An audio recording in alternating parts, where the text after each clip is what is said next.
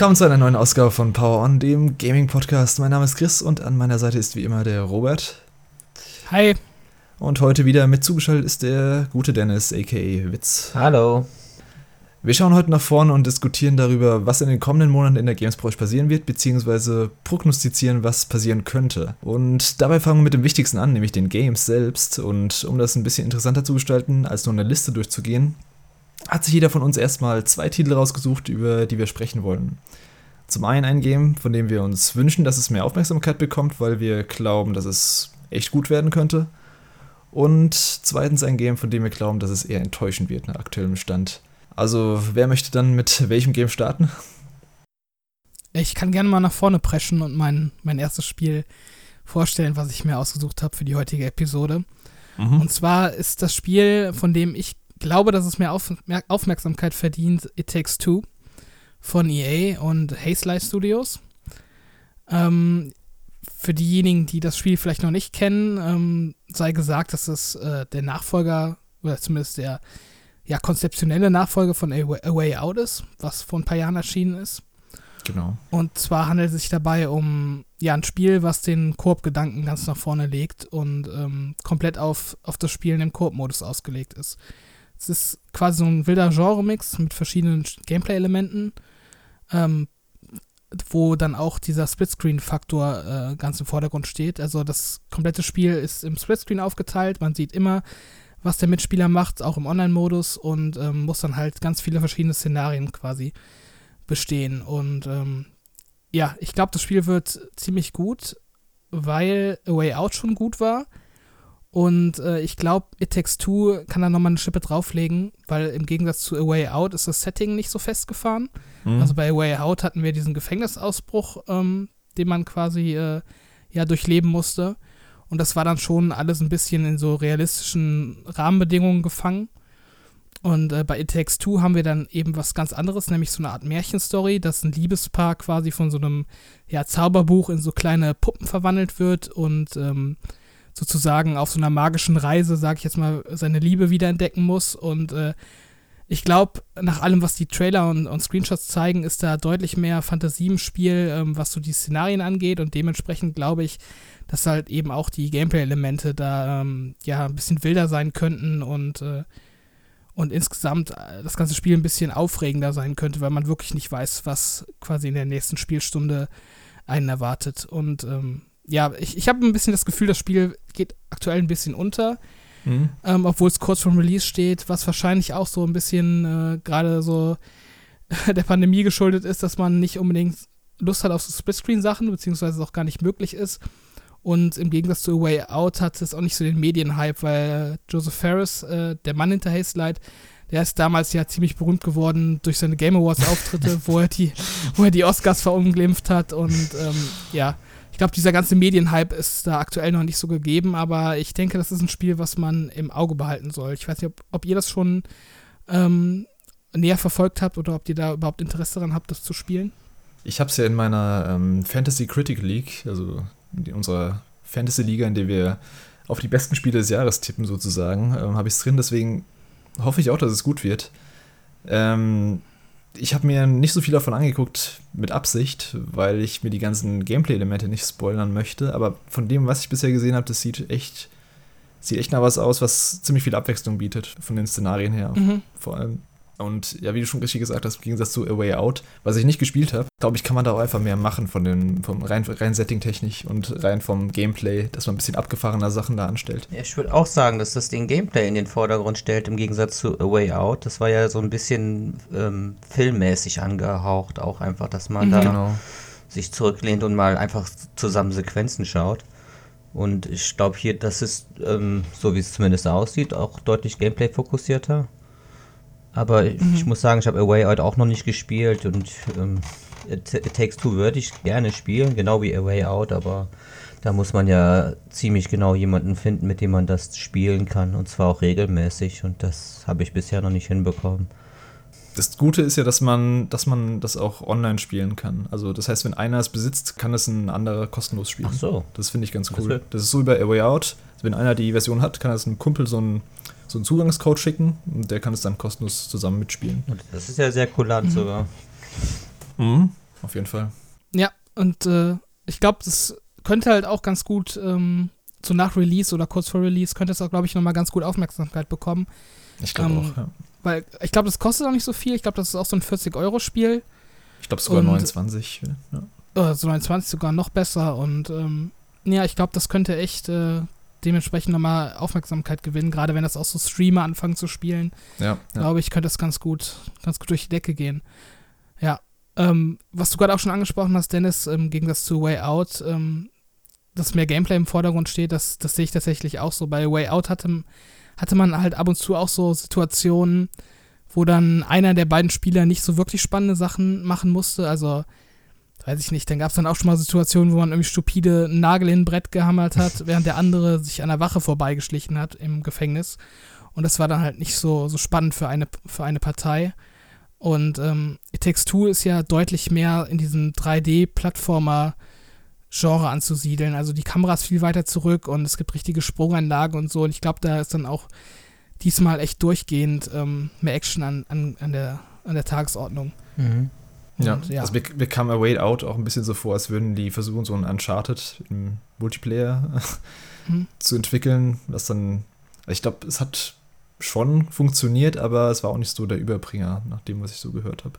Ja, also es war, also Way Out war auch gut durchaus. Es hat mir auch durchaus Spaß gemacht. Ähm, dementsprechend, ähm, ja, auch dieses Brother the Two Souls, wenn ihr das kennt, das erste Stuhl, äh, Spiel von dem Studio. Ja, ja, das, das war auch ganz cool. Ja. Ach, das ist genau, das war Studio, auch, ja. Genau, das war ja auch äh, echt cool. Ja, die machen gern so mit so ähm, Koop und äh, Zweispieler, gell? Ja, so zwei Figuren auf jeden Fall. Das ist mhm. so, irgendwie so das Markenzeichen von dem Studio und äh, bisher haben die halt eigentlich noch keinen Flop abgeliefert. Und nach allem, was ich jetzt so gesehen habe von It Takes Two, ähm, habe ich das Gefühl, das könnte echt das beste Spiel bisher von denen werden.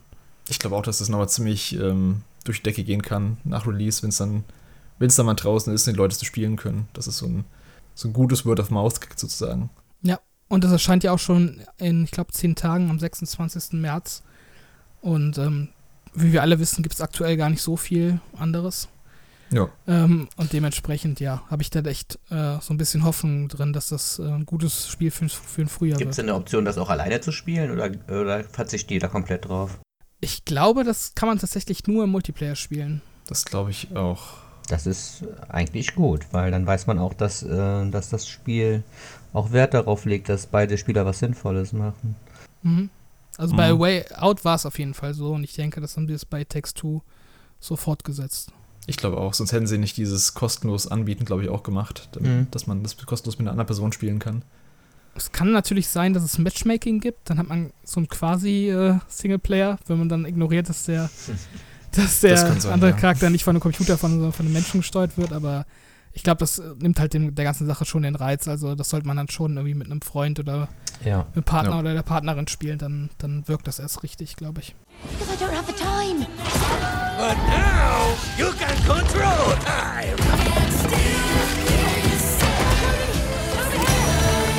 Meg, look, it's your old binoculars. Oh no, what's the matter with us? All I know is that Rose sat down there with her dolls, and then you two came alive.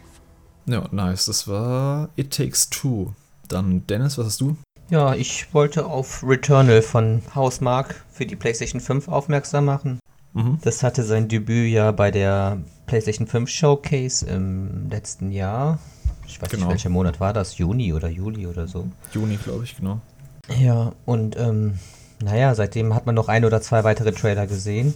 Und ich fand es auf den ersten Blick direkt interessant, weil die Stimmung, die es verbreitet hat und dann auch diese Mischung, dieses, ähm, wie soll ich sagen, dieses Roguelite, Roguelite, mhm. aber, aber dieses Mal in AAA. Also so richtig mit äh, vollwertiger Handlung, Grafik, die die PS5 ausnutzen soll. Es soll quasi alle Features der PS5 nutzen, haptisches Feedback etc. Und äh, aber auch gleichzeitig diesen Langzeitspielspaß bieten. Und dann natürlich dieses typische Hausmark äh, Gameplay. Ja, dieses Bullet Hell, bisschen Bullet Hell, viel. Bullet Hell Action. Genau. Und es ist auch ihr größtes Produkt. Wie sie selbst sagen, die haben so eine Housecast-Serie, nennen sie das, wo sie dann immer wieder mal was Neues über das Spiel erzählen. Okay. Und es ist ihr größtes Produkt mit dem größten Budget, das sie bisher haben. Und ähm, wenn sie es schaffen, ihr, Game, ihr gutes Gameplay in die dritte Dimension zu bringen und das große Budget zu nutzen für eine spannende Präsentation und eine gute Story, dann kann es eigentlich nur gut werden. Aber allerdings natürlich kann es auch scheitern, wenn sie merken, dass sie doch lieber beim 2D geblieben wären. Aber ich bin da wirklich sehr gespannt. Mir gefällt das ganze Setting dort. Und mhm. ein, ein Roguelite kann wirklich sehr unterhaltsam sein und äh, viele, viele Stunden Spielspaß bringen. Als ich es damals auf der, genau, auf dem PS5 Showcase gesehen habe, zuerst war, war ich nicht so angetan von dem Spiel, weil das so ein bisschen nach Weltraum, okay, jetzt noch schon wieder so eine Loop-Geschichte, hatten wir jetzt auch schon ein paar Mal in letzter Zeit. Mhm. Aber dann haben sie dann vor ein paar Monaten angefangen, mal richtiges Gameplay zu zeigen und das sah echt gut aus. So Third-Person-Shooter, aber sehr schnell, sehr, sehr flüssig sieht das Ganze aus und ähm, ja, ich glaube, das, das könnte allein vom Gameplay-Noob her richtig cool werden. Ich kann mir vorstellen, dass das so richtig so ein Spiel ist, dass man dann immer wieder mal für eine Stunde einlegt, noch ein Run, noch ein Run, selbst wenn man es vielleicht mal durch hat. Und ähm, also das scheint ja dann auch wirklich immer wieder neue Möglichkeiten zu geben, wie man die Waffen einsetzt etc., die Story weiter entfaltet. Aber das muss sich ja am Ende erstmal alles beweisen. Es gibt ja auch eine, genau, es gibt ja auch eine Story. Da bin ja. ich mal gespannt, wie die, wie die am Ende wird, weil wenn es so ein Roguelike wird, dann habe ich ein bisschen Bedenken, aber es könnte, also das, was man bisher gesehen hat, wirkt so ein bisschen Mystery, Sci-Fi, so ein bisschen Horror-Anleihen hat es auch. Aha, das hat es ja auch geschafft, eine gute Story im Roguelite-Gewand zu erzählen. Mhm. Und ich denke, dass das durchaus möglich ist, wenn man mal ein paar Roguelites gespielt hat. Und ähm, auch was den äh, Random-Aspekt betrifft, die haben auch in einem ihrer Housecasts erwähnt, dass es halt die, dass die Räume, dass das alles durchdesignt ist. Also das ist jetzt nicht, am, äh, nicht per Zufall erschaffen, sondern das sind wirklich durchdesignte Räume und äh, Gänge und Levels und Welten. Nur die Anordnung und die Gegneranzahl darin variiert ein bisschen bei einem Neustart. Ah, okay. Und äh, das ist schon, das ist auch bei Hades ja so, dass dann da äh, dieser Zufallsaspekt nicht zu groß ist und ähm, daher auch eine gewisse Qualität bei jedem neuen Run äh, sicherstellt. Das Spiel sollte ja eigentlich auch schon in zwei oder drei Tagen erscheinen. Ich glaube am 19.03. wurde dann aber jetzt leider nochmal sechs Wochen verschoben. Mhm. Kommt dann Ende April. Ich hoffe, dass das ein gutes Zeichen ist und nicht ein schlechtes. Ja, es sah ein bisschen, bisschen framey noch aus in den letzten Trailern. Also ich glaube, an der Technik ja, liegt es noch ein bisschen, dass sie noch ein bisschen polieren müssen. War noch nicht ganz flüssig, mhm. ja. Also, aber Corona betrifft alle, denke ich. Ich bin ja kein Fan von diesem Roguelike-Genre eigentlich, oder Roguelite von mir aus auch. Aber, wie gesagt, das Gameplay sieht ganz cool aus. Deswegen werde ich es mir auch mal anschauen, aber wahrscheinlich nicht zum Start, weil das ist ein 80 Euro Vollpreistitel. Ja, 80 Euro hab ich, ist schon happig. Mhm. Und ähm, gerade wenn man sich digital kaufen will, ich, ich möchte es ja eigentlich digital haben, gerade weil ich ja immer denke, dass man das gut zwischendurch spielen kann. Ja, genau aber dann sind es halt auch diese 80 Euro und nicht so ein Angebot, wie man es schnell im Retail findet bei. Also ich wünsche mir ja schon fast ein, einigermaßen, dass das nicht so erfolgreich wird, damit es schnell günstiger wird, aber andre, andererseits... Das wäre ein bisschen schade. ja, wäre es auf jeden Fall schade und wenn es seine 80 Euro wert ist, dann ist es doch super. Also... Ja, 80 Euro ist auf jeden Fall eine Ansage dafür. Ich habe jetzt auch nicht so genau verfolgt, wie sich das äh, im Preis gestaltet. Aber 80 Euro hätte ich jetzt tatsächlich auch nicht vermutet. Aber mhm. ja, ich finde es auch, also ich sehe das ähnlich wie ihr beiden. Also vom Trailer her fand ich es auch mal interessant auf jeden Fall. Gerade so dieses Setting spricht mich ziemlich an mit dieser Alien-Welt. Ähm, aber ja, ich bin da auch so wie du, Chris, dass ich äh, mit so Rogue-like-Spielen bisher noch nicht richtig warm wurde. Also Hades habe ich immer noch nicht gespielt. Aber auch darüber hinaus ist das für mich immer erst so ein, so ein sowas, was mich abschreckt, wo ich da nicht so positiv gestimmt bin. Aber ich lasse mich gern von Gegenteil überzeugen und ich will dem Spiel auf keinen Fall absprechen, dass es äh, gut sein könnte. Ich hoffe vor allem auch, dass, äh, dass, man, dass es mal ein Erfolg für Hausmark wird, weil die liefern eigentlich immer relativ gute Spiele ab für ihr Genre, aber haben dann meistens nicht den, den Erfolg bei den, äh, bei den Massen, was die Verkaufszahlen angeht. Mhm. Ja.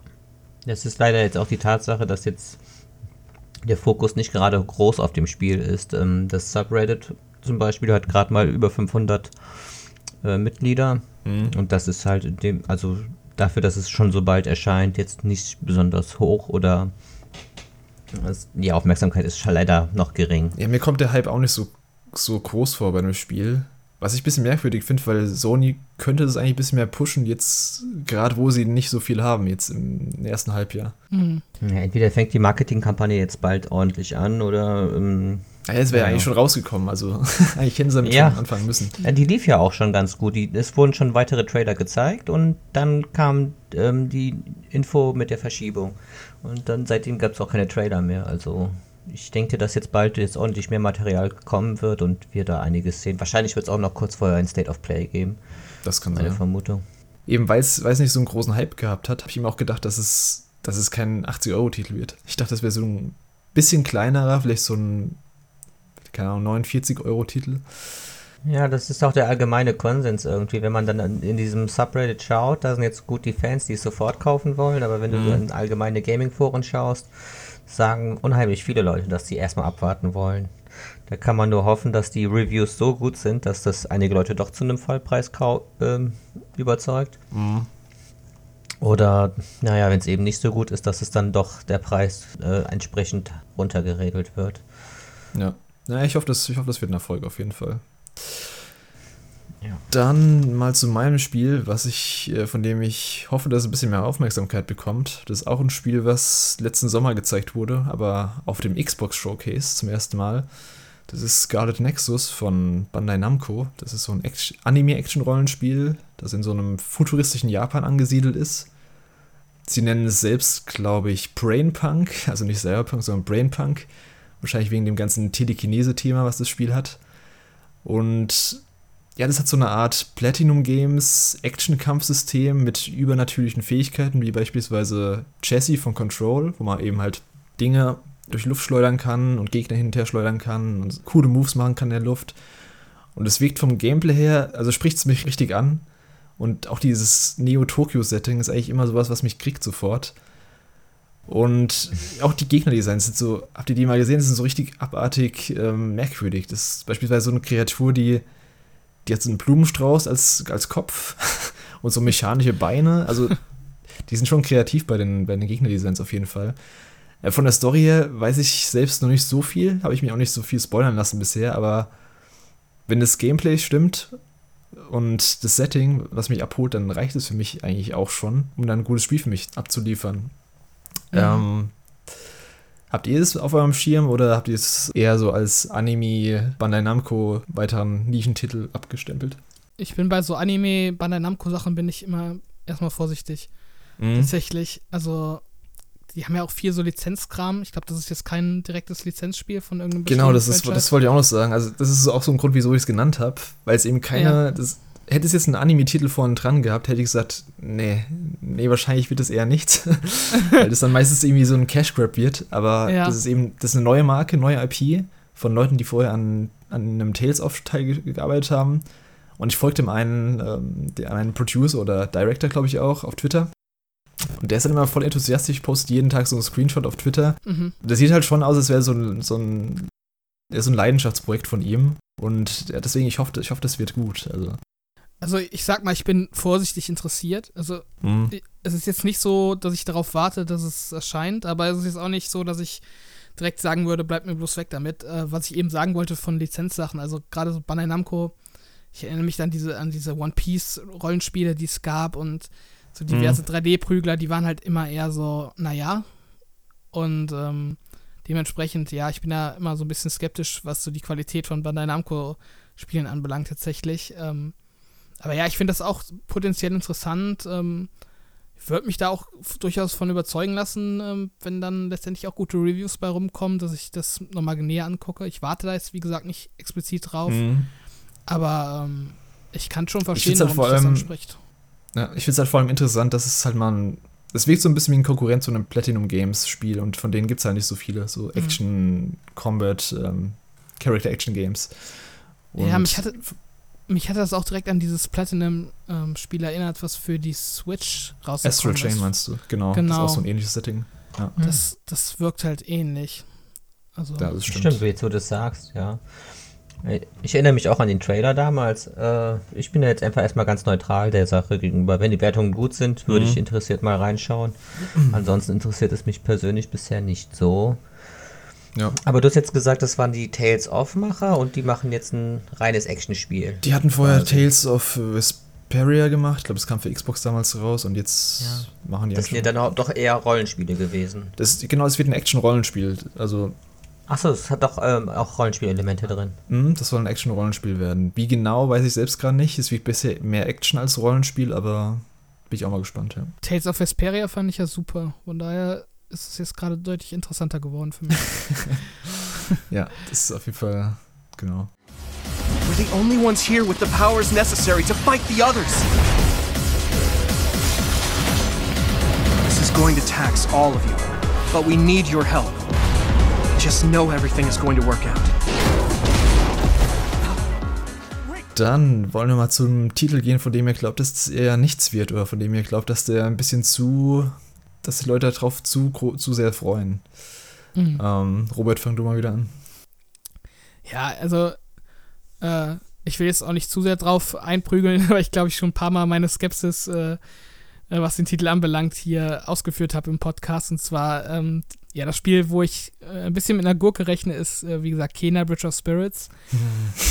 Äh, ich weiß, ich mache mich damit nicht so beliebt, aber naja, für mich sieht das Spiel halt aus wie so ein klassischer Grafikblender. Also es hat eine hübsche Grafik, es hat hübsche Animationen, aber alles, was ich vom Gameplay her bis jetzt gesehen habe, wirkt es halt wie so ein linearer äh, Klopper, so von der Marke, was, was früher so ein, so ein Lizenzspiel zu so einem Kinofilm gewesen wäre. So wirkt das irgendwie für mich. Also mhm. es, es, hat für mich jetzt irgendwie von den Trailern nichts, was, wo ich dann sagen würde, dass das wirkt vom Gameplay super interessant oder das muss ich unbedingt spielen. Und äh, ich glaube, eine News, die jetzt auch relativ kürzlich dann zum Spiel veröffentlicht wurde, ist, dass das Spiel auch so ein Budgetspiel wird im Sinne 40 Euro. Und das ist für mich halt auch schon so ein weiteres Indiz dafür, dass das Spiel halt äh, ja mehr, mehr Schein als Sein letztendlich sein wird. Also es wird eine hübsche Grafik haben, es wird dann bestimmt auch seine, seine Handvoll Stunden ordentlich Spaß machen, aber ich glaube eben nicht, dass es jetzt so ein Überkracher wird, den, glaube ich, Teil der, der Fans eben darin sehen ich will nicht äh, behaupten, dass das Spiel komplett scheiße wird mhm. und dass man damit keinen Spaß haben kann, aber ich glaube eben nicht, dass es jetzt irgendwie so ein Must-Have, wow, irgendwie Game of the Year-Kandidat keiner wird. Aber ich lasse mich da, wie gesagt, auch gern eines Besseren belehren letztendlich vom Spiel. Also ich, ich, stimme dir dazu, dass eigentlich der Hauptreiz die, die schöne Optik ist, aber manchmal reicht das auch einfach, wenn das Spiel sich nicht grottenschlecht steuert und eine Katastrophe ist, dann ist man auch einfach glücklich, mal ein paar Stunden in so einer schönen, bunten Welt einzutauchen und dann ein paar mhm. Abenteuer zu erleben. Also äh, einerseits stimme ich dir dann also zu, aber andererseits denke ich, das reicht doch für einen Top-Titel. Also es könnte einer sein. Also dass es ein, dass es ein Budget-Titel wird, liegt ja eher daran, dass es ein kleines Team ist und relativ, also es soll auch ein bisschen kürzer werden, das Spiel. Ich glaube, das soll nur so weiß nicht, was sie gesagt haben, aber sie haben gemeint, das kann man an einem Wochenende durchspielen, was auch immer das heißen soll. Mhm. Ähm, das will ich denen jetzt nicht ankreiden, dass es deswegen eher schlecht wird, aber ich bin schon bei dir, dass vom Gameplay her es bisher nicht so aufregend ist. Da stimme ich dir zu. Man hat hier so ein paar Kämpfe gesehen, ein bisschen Klettereinlagen, aber die Kämpfe wirken so ein bisschen, ja, so ein bisschen Arena-Kampf-like, dass du in so ein kleines Areal reinkommst, dann kommen irgendwie zehn Gegner und du haust die weg und dann geht's weiter. Mhm ich hoffe, da ist mehr dahinter. Ich hoffe, da kann man ein bisschen, vielleicht sind die Level ein bisschen, bisschen zum Erkunden da oder ich hoffe, das ist halt, ja, bietet ein bisschen mehr Komplexität als das, was wir bisher gesehen haben. Und das war auch einer der Kritikpunkte, die ich letztes Mal hatte beim State of Play, dass sie eben, sie haben wieder schöne Zwischensequenzen gezeigt, also sie haben vom eigentlichen Game nicht so viel gezeigt. Mhm. Ja, also das Spiel muss mir halt irgendwie noch ein Argument dafür liefern, dass es, um, ähm, das, also für das Medium, was es quasi entwickelt wurde. Also ist es ein gutes Videospiel oder wäre es besser ein guter Animationsfilm geworden? Das ist halt so ein bisschen äh, die Frage, die ich mir stelle. Und für mich sieht das aktuell ein bisschen danach aus, als hätten die Entwickler lieber irgendwie einen, einen Animationsfilm gemacht als ein Videospiel. Es liegt ja auch an den, an den Wurzeln der Entwickler, dass es ja so Animateure ähm, eigentlich sind, die ja beispielsweise diesen Fanfilm gemacht haben, diesen Majora's Mask. Ähm, den kann man auf YouTube angucken. Ziemlich mhm. cool. Ja, das ist halt die Frage. Also, ich allein von der Story und Charakteren wirkt es halt schon so, als hätte es das Herz am richtigen Fleck und als würde es auch sehr sympathisch sein, alles. Deswegen ja, freue ich mich ja. auch richtig drauf. Gameplay ist halt so eine Frage bisher. Also, es wirkt nicht schlecht. Deswegen bin ich optimistisch, dass da, dass es trotzdem reichen könnte, um am Schluss ein gutes Gesamtpaket zu geben. Hm. Ich habe da auch Hoffnung und ich, ähm, ganz ehrlich, also so, so, ein Spiel wie Journey zum Beispiel, das, das hat ja im, im Prinzip auch null, null Gameplay. Mhm. Aber wer irgendwas Schlechtes darüber sagt, ist bei mir auch unten durch. Es ist, okay, ich sag es, ist ein, es ist ein tolles Spiel, also sag gar nichts. also ich hoffe mal, dass Kena da so, so ein bisschen einen abholt und eine nette Erfahrung ist und wenn es im Gameplay halt wirklich vergessenswert am Ende sein sollte und, und man es für andere Sachen in Erinnerung behält, dann reicht mir das. Ich hoffe, die, ich hoffe, die Story ist halt nicht zu klischeebeladen und zu vorhersehbar. Ich hoffe, da haben die sich schon ein bisschen was ausgedacht. So ein paar Kniffe.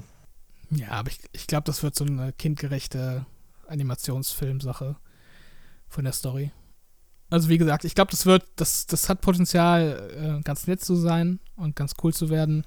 Also du glaubst, es wird so ein, du glaubst, es wird so ein Low 70er? Ja, wenn man es wenn okay. so sehen will, ja. Eher ein 70er als ein 90er auf jeden Fall. Ein 90er glaube ich auch nicht.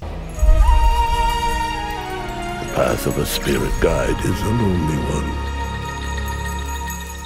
Okay, dann ähm, Dennis mit deiner Gurke. Was hast du dir rausgesucht?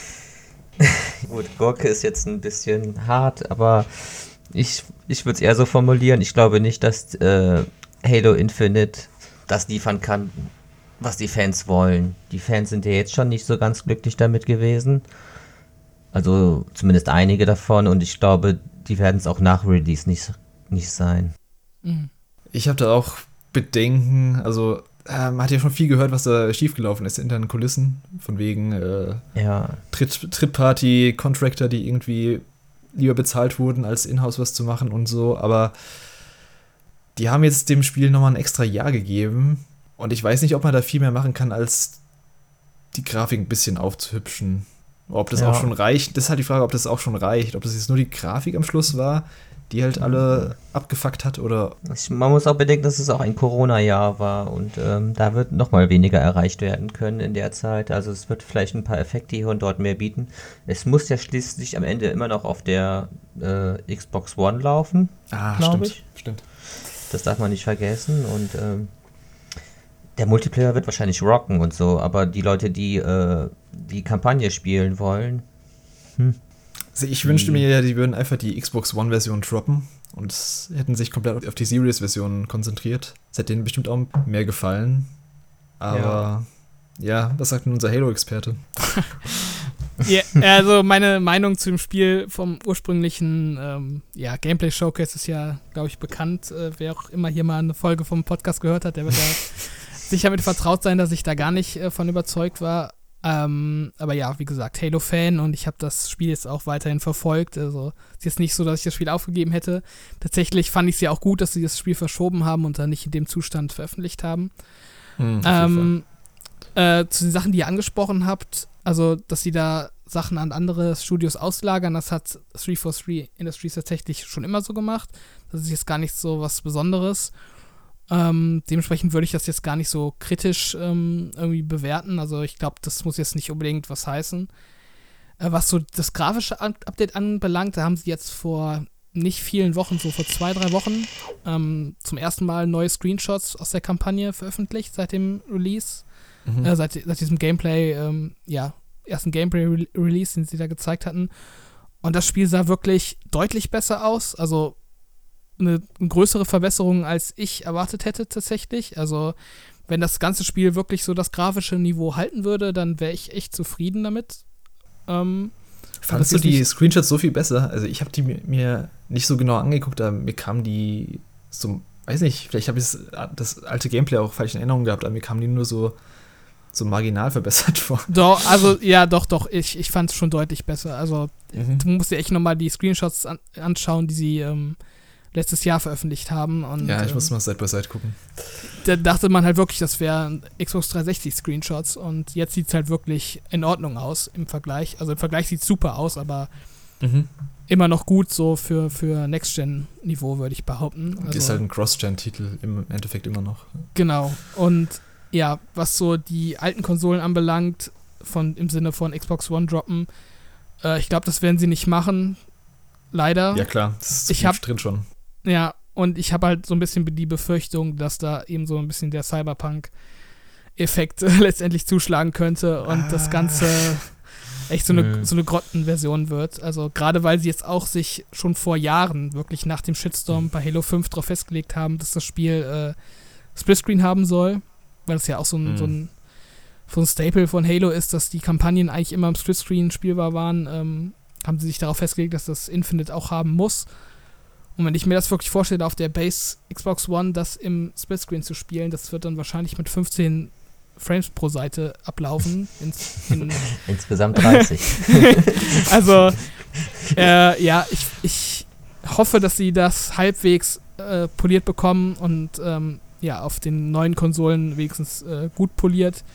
Genug Zeit hatten sie jetzt auf jeden Fall. Ähm, was mir da ein bisschen Gedanken, äh, ein bisschen Sorgen macht noch, die, sie wollen ja Halo Infinite ein paar Jahre mehr unterstützen, haben sie gemeint, oder?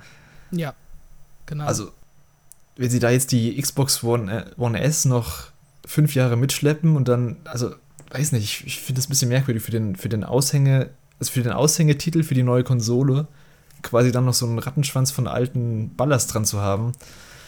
Ja, ich verstehe es auch nicht. Ich verstehe es auch nicht, warum sie das machen. Also klar, was hältst du denn, was hältst du denn generell von der Ausrichtung da, dass das jetzt mehr so ein bisschen Open World mäßig wird? Also, ah, das, ja, doch. Das, das, hast du auf jeden Fall richtig mitbekommen. Ähm, ja, das ist ja schon, also im Grunde war ja Halo 1 war ja schon ziemlich offen. Das war so ziemlich mhm, das ja. offenste Halo, was es, was es gab und Halo Infinite bezieht sich halt ziemlich stark auf Halo 1, auch was die ganze Optik angeht, die Designs der Gegner und ähm, das war eigentlich immer so ein bisschen die Ambition auch von, von, den, von den alten Halo-Teams, dass sie halt versuchen, irgendwie Halo offener zu machen. Ich bin tatsächlich in der Kampagne nicht so der Fan, der Fan davon. Also ich mochte tatsächlich die linearen Halo-Kampagnen lieber als die mit den großen offenen Leveln. Ich, mir gibt das halt nicht so wirklich viel. Mhm. Ähm, und gerade jetzt auch so, was die jetzt bei Infinite planen, dass du wirklich so Hub-Worlds hast mit, mit so Sidequests und so Arealen, die du frei ansteuern kannst.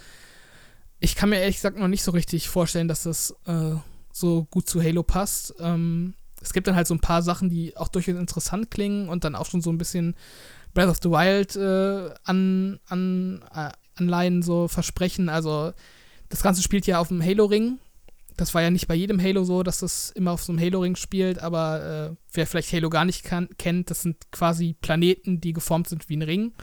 Mhm. Und in Infinite ist zum Beispiel jetzt auch bekannt gegeben worden, dass es so viel spielerische Freiheit ermöglicht, dass du im Grunde Gegner von dem Ring runterkicken kannst, wenn du es halt, wenn du halt am Rand vom Ring okay. Kennst. Also das soll tatsächlich irgendwie so, äh, ja, das soll wirklich ziemlich offen sein und viele Gameplay-Optionen bieten. Und, ja, das macht ähm, mich noch äh macht mir noch mehr Sorgen für die alten Konsolen. genau. Ja, also ich bin auf jeden Fall optimistischer gestimmt, als ich es nach dem, nach dem äh, Trailer vom letzten Jahr war. Und ähm, ja, der, der Multiplayer ist halt bisher noch komplett unbekannt. Da bin ich auch sehr gespannt, was sie sich jetzt da haben einfallen lassen. Mhm. Ich glaube nicht, dass es ein Flop wird. Ähm, zumindest nicht für mich. Ich denke mal, wie gesagt, beim Multiplayer werde ich wieder meinen Spaß haben und ich bin eh nicht so der Kampagnen-Fan von Halo, muss ich sagen. Bei mir war es eh immer eher so ein Multiplayer-Spiel. Ach, okay, krass. Ähm, ja, ich bin gespannt. Ähm, positiver gestimmt als letztes Jahr noch, aber ja, also so hundertprozentig davon überzeugt, dass es wirklich äh, den Namen Halo letztendlich verdient, bin ich auch noch nicht. Ja, das muss man jetzt einfach nochmal sehen im neuen Trailer am besten. Die müssen jetzt, wenn sie das nächste Mal zeigen, müssen halt einfach alles, alles raushauen, was, was, was sie haben. Ja, also die müssen auf jeden Fall äh, im nächsten Showcase mehr liefern, als, als es bis jetzt scheint halt auch wirklich so auf, auf Game Pass abgestimmt zu sein, dann mit dem Jahresplan für fünf Jahre, dass die Abonnementen dann auch möglichst lange abonniert bleiben, um das zu spielen. Ja, obwohl das ja ist auch nicht so besonders ist, zumindest seit 343, also die hatten auch nur Halo 4 gehabt und dann ein paar Jahre Pause und Halo 5 kam, glaube ich, 2015 raus, wenn ich mich nicht täusche. Mhm, und seitdem genau. gab es halt auch kein neues. Also Ach so, ich habe jetzt verstanden, dass das jetzt auch so eine Unterstützung bekommt, also mit jährlichen Updates etc., neue Seasons oder sowas. Mhm, genau, ja, aber ah, also okay. die haben halt Halo 5 auch lange nach Release noch mit Updates versorgt und Ah, äh, okay, verstehe. Das, das, das Gute ist ja, dass der, dass der Multiplayer Free-to-Play sein soll. Ja, das ist tatsächlich ganz cool. Also ich glaube, beim Multiplayer können sie eigentlich auch nicht super viel falsch machen. Ich hoffe, dass sie Was da heißt bald Free-to-Play? Also Free-to-Play auch ohne Game Pass? Ja, genau. Ja, du brauchst nur Gold, genau. Also du brauchst halt dann Online-Subscription oder halt, ich glaube, so. am PC dann kostenlos wahrscheinlich. Das ist halt Ach, auch so eine Sache, dass es dann auch parallel zum ersten Mal auf, auf PC launcht. Das ist ja auch was Neues für Halo. Stimmt, ja. Und ähm, da bin ich echt gespannt, wie das dann auch letztlich ankommen wird. Also die Master Chief Collection ist ja, glaube ich, auch recht erfolgreich auf PC tatsächlich. Ähm, und äh, ja, neues Halo. Ähm, Halo hat halt so eine, so eine schlafende Fanbase, habe ich immer das Gefühl. Gerade so in den USA gibt es halt super viele, die so mit Halo 2, Halo 3 äh, ihre Uni-Nächte sich um die Ohren geschlagen haben in LAN-Partys. Und ähm, ich glaube, da, da kann man schon einige äh, so Fanbases wieder reaktivieren, wenn man dann wirklich ein großes, gutes Spiel raushaut letztendlich. Aber ja, Jetzt bin ich ein bisschen unwissend, aber, aber riecht das nicht ein bisschen nach ähm, Microtransactions mit dem Free-to-Play-Multiplayer? Ne, das hat's oder, ja, hat, oder hatten die vorherigen Teile das auch schon? Ja, Halo 5 hatte auch äh, Microtransactions, aber halt so, so mit, mit, okay. mit, Cosmetics. Ich denke mal, das wird dann auch wieder so, Ja, ein, so ein, Ba- so ein Battle Pass-Modell haben, was mittlerweile alle Spiele Ach haben. so. Also. ja. Dann ist das alles an mir vorbeigegangen. Das, ja. Tut mir leid. Ja. Gefühlt war das früher so ein großes Ding, Halo. Also weltweit. Und inzwischen ist es eher so ein bisschen abgeflacht vom Hype. Kommt es mir zumindest so vor, als äh, aus meiner Deutschland-Bubble hier. Das, weiß nicht, wenn, früher war es immer so, ah, Halo 3, holy shit, das nächste große Ding. Und jetzt ist Halo Infinite. Mir kommt der Hype nicht so groß vor wie damals. Ist es meine Einschätzung oder es, siehst du es als Fan halt auch so? Nee, ich sehe das auch so. Also das ist definitiv so, dass der Hype nicht mehr so groß ist. Ähm, wobei ich glaube, dass Infinite da doch noch mal ein bisschen aufholen kann in der, in der Mhm. Beziehung. Ähm, ich glaube, Microsoft hat auch schon noch äh, große Ambitionen mit dem, mit dem Franchise. Also die äh, Realserie, die ist gerade am- im, im Dreh. Mhm. So, äh, ich glaube noch nicht abgedreht, aber die erste Staffel ähm, ist jetzt endlich in Produktion. Die wurde ja tatsächlich 2013 mit der Xbox One Ja, angekündigt. stimmt. Und äh, ja, die wird jetzt gerade gedreht. Ähm, soll dann auf Paramount Plus, glaube ich, erscheinen in den USA. Oh je, okay. Also in, in einem von den neuen Streaming-Diensten. Ähm, ja, je nachdem, wie groß die Serie dann wird oder wie erfolgreich, könnte das natürlich auch nochmal so ein bisschen den Hype anfachen. Aber ich glaube, wie gesagt, Halo ist halt äh, immer noch eine, eine große Marke und ein großer Mhm. Name und ähm, es, es fehlt eigentlich nur so das eine große Spiel, was dann auch letztendlich wieder die Leute ähm, ja so ein bisschen, bisschen von Fernseher lockt. Ähm, ob man da jetzt so an die ganz großen alten äh, Hypes wieder anschließen kann, das äh, weiß ich nicht, glaube ich jetzt nicht, aber muss es ja auch nicht unbedingt. Aber der Master Chief ist ja auch noch auf, die, auf der Verpackung der Series S drauf, äh, Series X drauf, oder? Also Mm. es ist immer noch das Microsoft-Maskottchen. Ja, das auf jeden Fall. Mhm. Also Microsoft äh, hat den Master Chief noch nicht abgeschrieben. Ich glaube schon, dass, dass man das hinkriegen könnte, dass es wieder so einen richtig großen Hype generieren kann. Das hat man ja auch bei God of War gesehen. Das war ja auch am absteigenden Ast, sage ich mal, die äh, mit Ascension damals. Das war, der Hype war halt auch nicht mehr so groß und dann kommt man halt mit dem 2018er God of War und alle, alle lieben wieder God of War und jetzt ist es das, ich glaube, die am meisten erwartete Sony, äh, Sony First Party IP, mhm. die sie haben. Deswegen, also, ich glaube, unmöglich ist es nicht, nur es ist halt ein bisschen schwerer wahrscheinlich. Was ich halt auch noch ähm, so ein bisschen als Faktor sehe, der das Ganze so ein bisschen anfeuern könnte, ist, dass ich mir nicht so sicher bin, ob dieses Jahr von Nintendo oder Sony äh, ein ähnlich großer Titel noch kommt. Also klar, Sony hat jetzt noch Horizon und God of War theoretisch angekündigt für dieses Jahr. Ähm, da bin ich persönlich ziemlich skeptisch, ob das tatsächlich äh, noch so beides erscheinen wird dieses Jahr. Ich denke, dass Horizon der Titel wird dieses Jahr. Ja, es ist möglich auf jeden Fall, aber ich sehe das tatsächlich noch nicht so gesichert an und ich glaube, wenn, ähm, wenn von den beiden, also von Sony und Nintendo dieses Jahr nichts Großes kommt, hat Halo so ein bisschen die alleinige Bühne. So in meiner Wahrnehmung. Und äh, wenn Infinite dann wirklich gut ist und das so der einzige große konsolenexklusive First-Party-Titel ist, ähm, ja, hat das natürlich so ein bisschen das Spotlight auf sich und wenn es dann auch noch abliefern kann, wäre es umso besser. Das hat auch halt eben momentan auch den, ich sag mal, Vorteil, dass es eben mit das einzige Spiel ist, was angekündigt ist für die spätere Hälfte von 2021. da kommen wir später noch Ja. drauf. Ähm, ja, da kommen wir später noch drauf zu sprechen, was das für Gründe haben könnte. It all means nothing until you step inside.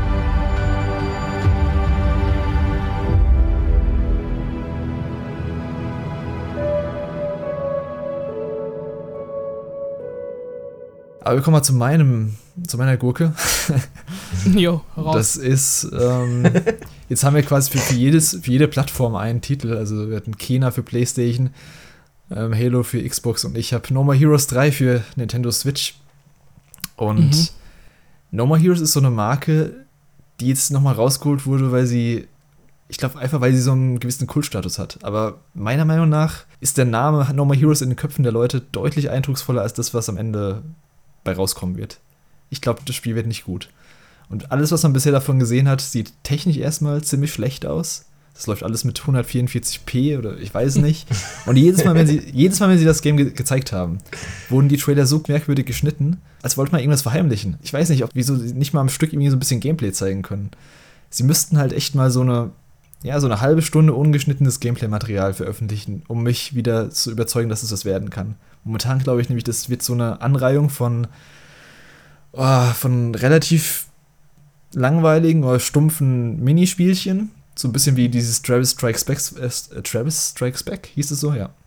Mhm. Was ja so ein Zwischenteil war. Und ich glaube eben auch, dass, wie gesagt, ich glaube, das ist so ein, das ist halt einfach die Marke, weil die noch so einen gewissen Kultstatus genießt, die wollen sie jetzt zurückholen und die Leute finden das cool. Aber in, im Endeffekt wird es sowas wie Deadly Premonition 2, wo viele Leute enttäuschen wird. Ja. Ich bin da ganz bei dir. Ich kann überhaupt den, den, das überhaupt nicht verstehen, warum man so an dieser Marke hängt. No More Heroes 1 war ein okay Spiel und danach kam ja nur noch Schrott im Prinzip und ich weiß gar nicht, warum, warum Nintendo-Fans sich so freuen, wenn diese Marke angekündigt wird. Mhm. Und äh, also also ich, ich hoffe, dass es Müll wird und äh, ich bin da ganz bei dir. Und dass die Marke endlich begraben wird und mal was Anständiges kommt. Okay, hoffen also, tue ich es nicht, aber. ähm. Nee, ich kann es nicht mehr sehen. Ich kann diese, diesen Hype um No More Heroes überhaupt nicht mehr sehen. Ich verstehe das gar nicht. Ich glaube, es liegt also, hauptsächlich an dem, an dem Hauptcharakter, dass der halt so ein bisschen cool aussieht, dieser Travis. Ich glaube mehr. Ja, er, er, setzt sich auf eine Toilette, um zu speichern. Wow. ein Laserschwert. ich, ich glaube, was halt auch so ein Faktor ist, ist, dass, ähm, ja, das ist halt so Nintendo untypisch einfach insgesamt. Also, das ist halt für Nintendo-Fans einfach so ein Spiel, wo sie, was sie dann vorzeigen können und um zu beweisen, dass die Nintendo-Konsolen halt auch irgendwie coole Action-Games haben. Weil es halt sonst wenig gibt in dem Genre auf Nintendo. Es wirkt halt extrem stumpf in dem, was er bisher gesehen hat. Ich glaube, du hast letztes Mal im Cast gesagt, in einer Szene mäht er den Rasen. Ja. Also, okay. Und es sieht halt, wie gesagt, also technisch ist es echt, boah, also das ist das wäre selbst für den Gamecube wäre das schon ein echtes Spiel. Ich finde das jetzt tatsächlich vom Stil gar nicht mal so schlecht. Ich weiß nicht, ob ich da jetzt von uns dreien so ein Ausreißer bin, aber ich könnte mir das halt ganz gut als Anime vorstellen. So diese Story, ich glaube, das habe ich auch schon mal gesagt, diese Story von diesen Aliens, die irgendwie auf die Erde kommen jetzt im dritten Teil mhm. und die Travis dann da irgendwie fertig machen muss. Das ist halt so One-Punch-mäßig für mich so ein bisschen und äh, ich finde es eigentlich ganz ansprechend so vom Stil ja, und der von, Stil von der ist Story, ja, der, also der Stil ist auch okay, der Stil an sich ist okay, aber die Umsetzung ist halt auf ich weiß nicht, ob es an der Switch liegt oder ob daran, dass sie kein Budget haben für das Spiel, aber es sieht halt echt nicht gut aus technisch. Mhm. Im Endeffekt ist es ja so ein Anime, ich weiß nicht, ob Cell Shading dabei ist, es wirkt so ein bisschen ähm, so mit so dicken Konturen haben die Charaktere, glaube ich. Das sieht eigentlich schon okay aus, wenn man das in HD also in einer hohen Auflösung hätte, aber das sieht halt echt nicht gut aus momentan. Mhm. Ich, ich weiß gar nicht mehr, wie alt ich da war, als der erste Teil angekündigt wurde. Da muss ich so, boah, keine Ahnung, so um die 16 gewesen sein oder so, 15, 16, kommt das hin? Weiß gar nicht. Der erste? Und damals, mhm. ja, Für und damals fand ich, ja. ja, für Wii, damals fand ich das halt super cool. Also ja. da, da ich echt so ja, die Videos. da habe ich die Videos von gesehen, dachte mir so, boah, das ist ja richtig cool mit so einem Laserschwert und keine mhm. Ahnung, wie der dann die Gegner zerschneidet und dann kommen diese Blutfontänen und dann habe ich irgendwie, weiß gar nicht, ob ich das Spiel mal gespielt habe oder ich glaube, dann war das so der erste Dämpfer, war dann die deutsche Version, wo das dann nur so, so Tinte war, das Blut. Wo ich nee, mir schon dachte, Münzen, was, Goldmünzen waren das. Oder Goldmünzen, irgendwie so, so ein Kack. Ja, ich, habe also, mir das extra importiert damals. Ich wollte, ich war auch so gehypt im Vorfeld.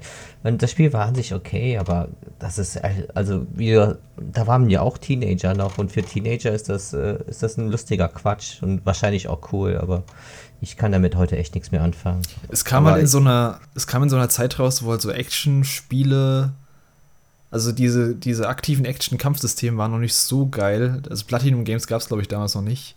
Und da war es mhm. halt noch so ein bisschen ein so ein Novum, dass mal so ein, ja, Devil May Cry gab es halt, aber sonst gab es dann nicht so viel, dass man so ein Typ hat und sich gegen, durch die Gegnerschnetzel so ein bisschen. Das war halt schon, ja, hat schon so einen Coolheitsfaktor gehabt, aber ich finde mhm. heutzutage wirkt das, wenn man sich das nochmal anguckt, das wirkt alles sehr steif und ähm, unpoliert. Also so no 2008 kam es raus, der erste Teil. Ich habe jetzt mal kurz gegoogelt. 2008, ja. Ja, dann kommt das ungefähr hin. war ich so, so 15 war ich da, ja. Ja, also ja. Platinum ist, glaube ich, ein ganz gutes Stichwort. Würde Platinum äh, äh, No More Heroes 3 entwickeln, dann hätte ich, glaube ich, deutlich mehr Interesse daran. Also, wenn die dann ja. so Cell-Shading-Stil hätten und dann irgendwie Schnetzeleien durch irgendwelche Aliens und coole Bossfights, dann äh, hätte ich ja schon Bock drauf. Aber so wirkt es halt so Style over Substance, wie man so, so schön sagt. It's Travis Touchdown versus Assassins. Wait, Aliens? Genau, dass wir jetzt an der Stelle nur so eine halbe Jahresvorschau gemacht haben, also keine komplette, hatten mehrere Gründe. Zum einen haben wir schon Mitte März, was ziemlich spät ist für eine Jahresvorschau. Und zum anderen, und das ist der viel wichtigere Grund, gibt es gerade nicht so viel, ähm, über das sich zu reden lohnt, weil die Release-Kalender immer noch extrem dünn und unklar sind. Wir hatten in der letzten Folge Nintendo dafür kritisiert, dass ihr Lineup für 2021 relativ enttäuschend aussieht bisher. Aber man muss halt fairerweise sagen, dass das gleiche momentan für alle anderen Systeme gilt. Wir haben kaum Termine, die über den Sommer hinausgehen und eine Menge Titel, die zwar dieses Jahr erscheinen könnten, aber noch nicht mal einen groben Release-Zeitraum haben. Deswegen meine Frage in die Runde: Woran glaubt ihr, liegt das? Äh, eindeutig Corona, oder? Nur Corona? Es ist natürlich auch wieder eine neue Konsolengeneration mhm. und äh, die sind ja meistens im ersten Jahr ein bisschen dünn gesät. Da mhm. verkaufen sich die Konsolen ja allein schon durch den Hardware-Hype in der Regel. Und äh, wozu jetzt auch was auf den Markt bringen, wenn jetzt gar nicht jeder eine PlayStation 5 besitzen, besitzt, der eine haben möchte. Mhm. Da kann ich mir auch vorstellen, dass einige, also dass Sony jetzt auch Titel wie Ratchet Clank ein bisschen weiter zurückgeschoben hat, als es nötig wäre. Ja, das war Aber ja vorher eigentlich angedacht für was haben Launch Window. Ja, genau. Ja. Launch Window und früher hatten sie eigentlich gesagt. Jetzt ist es ja Juni. Ja, Returnal mhm. wurde verschoben und ähm, Horizon, da wissen wir noch gar nichts drüber. God of War wird auf keinen Fall dieses Jahr mehr erscheinen. Mhm. Ja, ich denke, die zwei Sachen sind so der Hauptpunkt. Also, also im Grunde ist es ja auch Corona, die, die Sache, dass jetzt nicht jeder eine PlayStation 5 hat. Die, ähm, die Produktion der Geräte hat ja auch darunter gelitten. Und äh, auch die Spieleschmieden müssen ja Homeoffice betreiben. Und jetzt hat nicht jeder eine PlayStation 5, der gerne eine haben würde. Und äh, ja, also, ja doch. So spielt das eine in das andere. Und, ja. Vielleicht wäre das Cyberpunk auch nochmal so ein mahnendes Beispiel, dass man sich mhm. vielleicht auch zweimal überlegt, ja. ob man da jetzt äh, konkrete Daten nennt. Das hatte ich mir Grad, auch überlegt. Ja. Dass eben also, das Cyberpunk-Desaster so ein bisschen die Publisher vielleicht nicht, nicht unbedingt zum Umdenken, aber zumindest zum Überdenken nochmal ähm, bewegt hat. Dass man vielleicht Release-Termine mhm. länger zurückhält. Wie gesagt, wir sehen es, wir haben in der zweiten Hälfte 2021 bisher Halo und das war's quasi. Ja. Wir haben sonst fast nur 2021 so als ähm, groben Termin für ganz vieles. Für viele haben wir auch gar keinen Termin immer noch. Gerade so Indie-Sachen, also sowas wie 12 Minutes oder Hollow Knight Silksong, die sind auch schon seit Ewigkeiten angekündigt. Die könnten jeden Monat gefühlt rauskommen, aber irgendwie auch nicht. ähm, ja, ich glaube, das ist die Kombination aus den ganz, aus den vielen Faktoren. Wie gesagt, äh, Dennis hat schon gesagt, die so eine neue Konsolengeneration fängt meistens immer ein bisschen langsam an, so von den Titeln. Da wird erstmal gekauft, was da ist. Also Konsolen sind ja auch nicht erhältlich momentan. Da ist gar nicht so die Notwendigkeit, dass die ganzen großen Titel rausgehauen werden für. Ähm, und eben Corona, ja, das hat wahrscheinlich viel verschoben und wird wahrscheinlich ein Grund sein, wieso 2021 meiner Meinung nach nicht so das Überjahr wird für Games. Ja, die Befürchtung habe ich auf jeden Fall auch, dass es dieses Jahr ja so ein bisschen ruhiger zugehen wird, gerade was so große Titel angeht. Also ich kann mir vorstellen, dass die Indies davon ein bisschen profitieren. Also ist ja auch gerade so ein bisschen im, im, in der Filmbranche, habe ich das Gefühl, das ist ja auch ähnlich. So die ganzen mhm. Blockbuster, die eigentlich im Kino erscheinen würden, werden gerade so zurückgehalten und immer wieder verschoben. So Sachen wie James Bond, die ganzen Marvel-Filme. Und stattdessen jetzt bei den Oscars und Golden Globes ziemlich viele, ja, nicht unbedingt Indie-Produktionen, aber halt so Filme, äh, ja, in, im Fokus der Aufmerksamkeit, die sonst so ein bisschen ja, ich glaube, so ein bisschen untergehen würden unter den ganzen großen Releases. Und das gleiche Phänomen äh, steht uns vielleicht auch bei den, bei den Games bevor, dass gerade so die großen Titel äh, immer wieder nach hinten verschoben werden und stattdessen dann so kleine Indie-Perlen dieses Jahr besonders glänzen können. Ja, wir sehen es auch, ähm, ich weiß nicht, ob es eine Zeitgeist-Sache ist, aber im letzten Jahr war es Hades zum Beispiel und was gab es noch? Fall Guys und äh, Among Us. Mhm. Jetzt haben wir zum Beispiel gerade mit ähm, Wellheim so einen Mega-Hype. Ich glaube auch, dass diese Indie-Titel, ja, dass die jetzt gute Chancen haben, da großen Bass zu generieren, wenn sie einen richtigen Nerv treffen. Gerade bei den Streamern wieder und bei den Influencern. Ja, gerade so Indie-Titel sind jetzt auch nicht so die Spiele, ähm, für so Leute, die jetzt noch keine PS5 ergattern konnten, äh, die kaufen sich dann vielleicht auch eher nochmal so ein Indie-Spiel, wo sie jetzt nicht unbedingt äh, irgendwie einen Nachteil dadurch haben, dass sie es noch auf der PS4 spielen. Ich weiß nicht, ob das vielleicht auch so ein Faktor ist, der dann nochmal mhm. irgendwie Erfolg äh, oder Erfolg pusht. Aber ähm, könnte ich mir zumindest vorstellen, dass man jetzt bei anderen Spielen vielleicht dann doch eher wartet, bis man eine PS5 hat. Und ja. bei einem, weiß ich nicht, kleinen Indie-Spiel dann doch eher nochmal die PS4-Version auch guten Gewissens ah ja, ich spielt. Jetzt, ich habe jetzt gelesen, dass Miles Morales jetzt auch ähm, erst jetzt vor kurzem mal die Nummer 1 der Charts erreicht hat, weil jetzt auch wieder PlayStation 5 verfügbar waren im Februar und sich äh, die Konsole wieder verkauft hat und das Spiel hat sich dann auch deutlich stärker wieder verkauft. Also mhm. ja, die, Leut die Leute warten tatsächlich darauf, dass sie die PlayStation 5 bekommen. Ja, das ist schon krass. Ich glaube, es wird jetzt auch von, von Titel zu Titel, beziehungsweise von Studie zu Studie unterschiedlich sein, wie krass da jetzt Corona und hm. Ja, und die ganzen Umstände da ähm, Verzögerungen zur Folge haben. CD, CDPR hat ja auch Corona als Mitgrund angegeben dafür, dass sie ihre ähm, Versprechen nicht halten konnten. Wie, also ob das jetzt äh, eine billige Ausrede ist, das sei mal dahingestellt, aber ich glaube wirklich, dass Den das. Grund war es auf jeden Fall, also. Ja, von Studio zu Studio wird das wahrscheinlich anders gut gehandelt und die einen kriegen das super hin mit dem Homeoffice und die anderen kriegen das vielleicht nicht so gut hin, dass da, äh, dass sie da keinen direkten Kontakt zueinander haben, um mal eben was zu besprechen oder zu ändern oder sowas. Aber Wahrscheinlich auch davon ab, abhängig, wie weit fortgeschritten die Projekte schon sind. Mhm. Also ich denke mal, denk mal, was jetzt in der Konzeptionsphase ist, dann leidet es wahrscheinlich noch mehr darunter, ja. als wenn das Spiel jetzt nur noch so in der Bugfixing-Phase wäre. Ja, es meinten auch mehrere ähm, Branchenexperten, sage ich mal, dass die wirklichen Auswirkungen von Corona werden wir erst so in ein, zwei Jahren spüren. Mhm. Also was die Game Releases angeht. Beziehungsweise jetzt halt eben, jetzt fängt es so langsam an, dass wir es spüren, dass äh, viel verschoben wird. Und wahrscheinlich wird, wird auch noch viel mehr verschoben. Und ja, über die genauen Gründe, wie sowas verschoben wird, können wir halt eigentlich nur spekulieren, außer Corona. gibt vieles, was äh, Dying Light ist auch so ein Beispiel gerade, was, mhm. was man nicht weiß, was mit dem Titel jetzt los ist. Ja, Corona ist natürlich auch so ein, so ein ist vielleicht keine Ausrede, aber auf jeden Fall ein ja, dankbarer, dankbarer dankbar. Grund, den man, den man immer dann anführen kann und eigentlich kann niemand was dagegen sagen. so, gerade bei Dying Light, wo man eigentlich davon ausgehen muss, dass da in der Entwicklung was schiefgelaufen ist, da jetzt äh, ja die ewig lange äh, Funkstille, um das Spiel irgendwie auf Corona zurückzuführen, das ist dann. Da gab es naja. ja gerade diesen, diesen langen ähm, Enthüllungsartikel über die Arbeitsumst äh, Arbeits, äh, Arbeitsumstände in, mm. Techland ist das Studio von mhm. Dying Light 2, genau. Das ist, dass da ziemlich viel schiefgelaufen sein soll. Ich habe das Spiel halt vor, weiß gar nicht, vor vier Jahren oder so auf der Gamescom ähm, gesehen. In mhm. der Präsentation von den Entwicklern. Und äh, da sah das Spiel halt echt schon polished aus. Also das sah dann, sah da diese Demo, die sie da gezeigt haben, das war auch tatsächlich eine Live-Demo, wo jemand gespielt hat. Das sah echt so aus, als hätte das Spiel am nächsten Tag erscheinen können. Und dann hat es immer wieder gedauert, bis man irgendwie was Neues davon gehört hat und immer nur Verschiebungen und ähm, ja, da bin ich mir mittlerweile auch ziemlich sicher, dass die Demo, die sie da gezeigt haben, wirklich nur so ein so ein Bruchstück aus, aus dem Ganzen war, wo dann äh, quasi nur die Demo fertig war und der Rest des Spiels war irgendwo, weiß ich nicht, noch nicht mal irgendwie äh, halb fertig. Also ganz seltsam.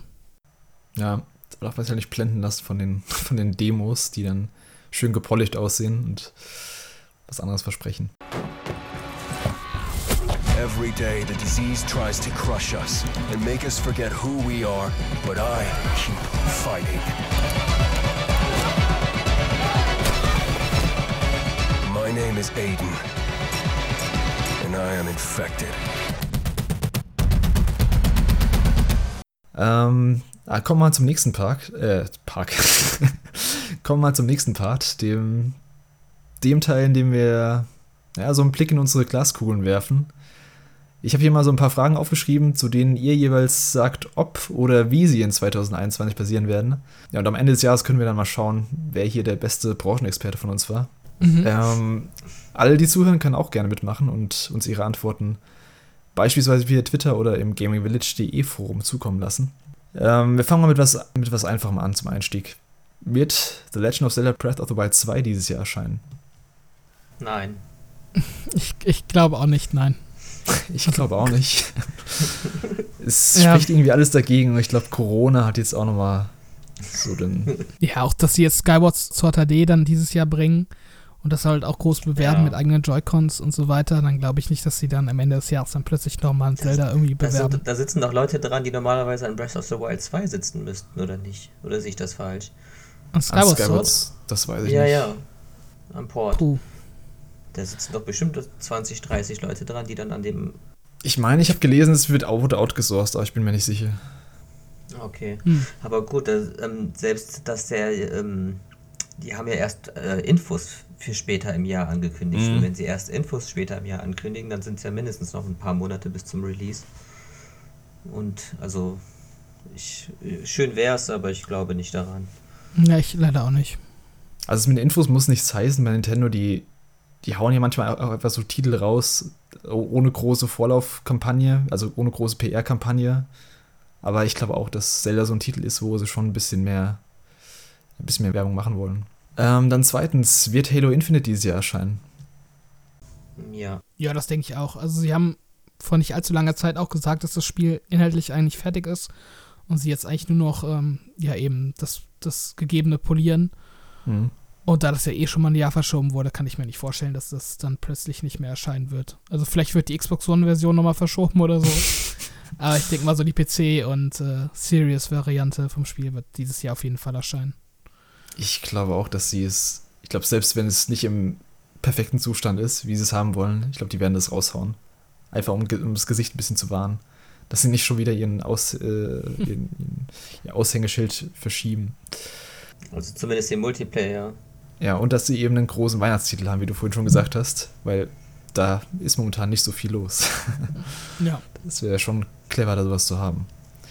Dann drittens wird God of War Ragnarök dieses Jahr erscheinen. Nein. Nee. Wir haben, genau wie bei, wie weniger als bei Breath of the Wild, wir haben nur einen Schriftzug. Und äh, ja. Ja, nee, ich, ich sehe da auch keine Chance. Es sei denn, was manche spekuliert haben, was ich auch nicht glaube, dass God of War Ragnarök ein bisschen kleineres Spiel werden könnte wie Miles Morales. Das glaube ich aber eher nicht. Das deswegen, nicht, nee. deswegen glaube ich, da ist keine Chance, dass es kommen wird.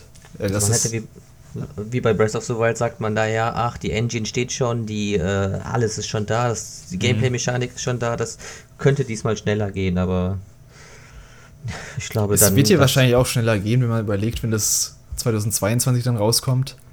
Es wären ja, trotzdem nur vier Jahre ungefähr. Ja, genau, aber ja. Und das, das erste hat, glaube ich, sechs, fünf, sechs Jahre, glaube ich, gebraucht. Ja. Wobei ich es schon komisch finde, dass sie das Spiel dann überhaupt mit einem Jahresdatum angekündigt haben. Das haben sie gemacht, um Konsolen zu verkaufen, ganz ehrlich. Gab's das? Ich glaube schon. Also, das hatten sie damals so ähnlich bei, mit Uncharted auch gemacht, mit, mit Uncharted 4. Zur äh, PlayStation 4-Enthüllung kam dann so ein Teaser, Uncharted, ähm, ich glaube, es hat noch gar keinen Titel gehabt damals, nur Uncharted, dass es kommen wird irgendwie und dann da hat man ewig nichts zugehört. Und das war eher so ein, ey Leute, da kommt noch was. Also da kommt ein großer Titel. Jetzt so zum Anheizen. Hm. Ja, also ich vertraue eurer Exper Expertise und sage dann auch, es kommt nicht dieses Jahr. Also ich wüsste auch jetzt, ich wüsste jetzt auch kein AAA Sony-Spiel, das nicht nochmal verschoben wurde nach dem ersten Datum, das genannt wurde. Also. Ich glaube, Bloodborne war nicht verschoben, aber. okay. äh, apropos Bloodborne, wir kommen jetzt, wird Elden Ring dieses Jahr erscheinen. Oh, Elden Ring.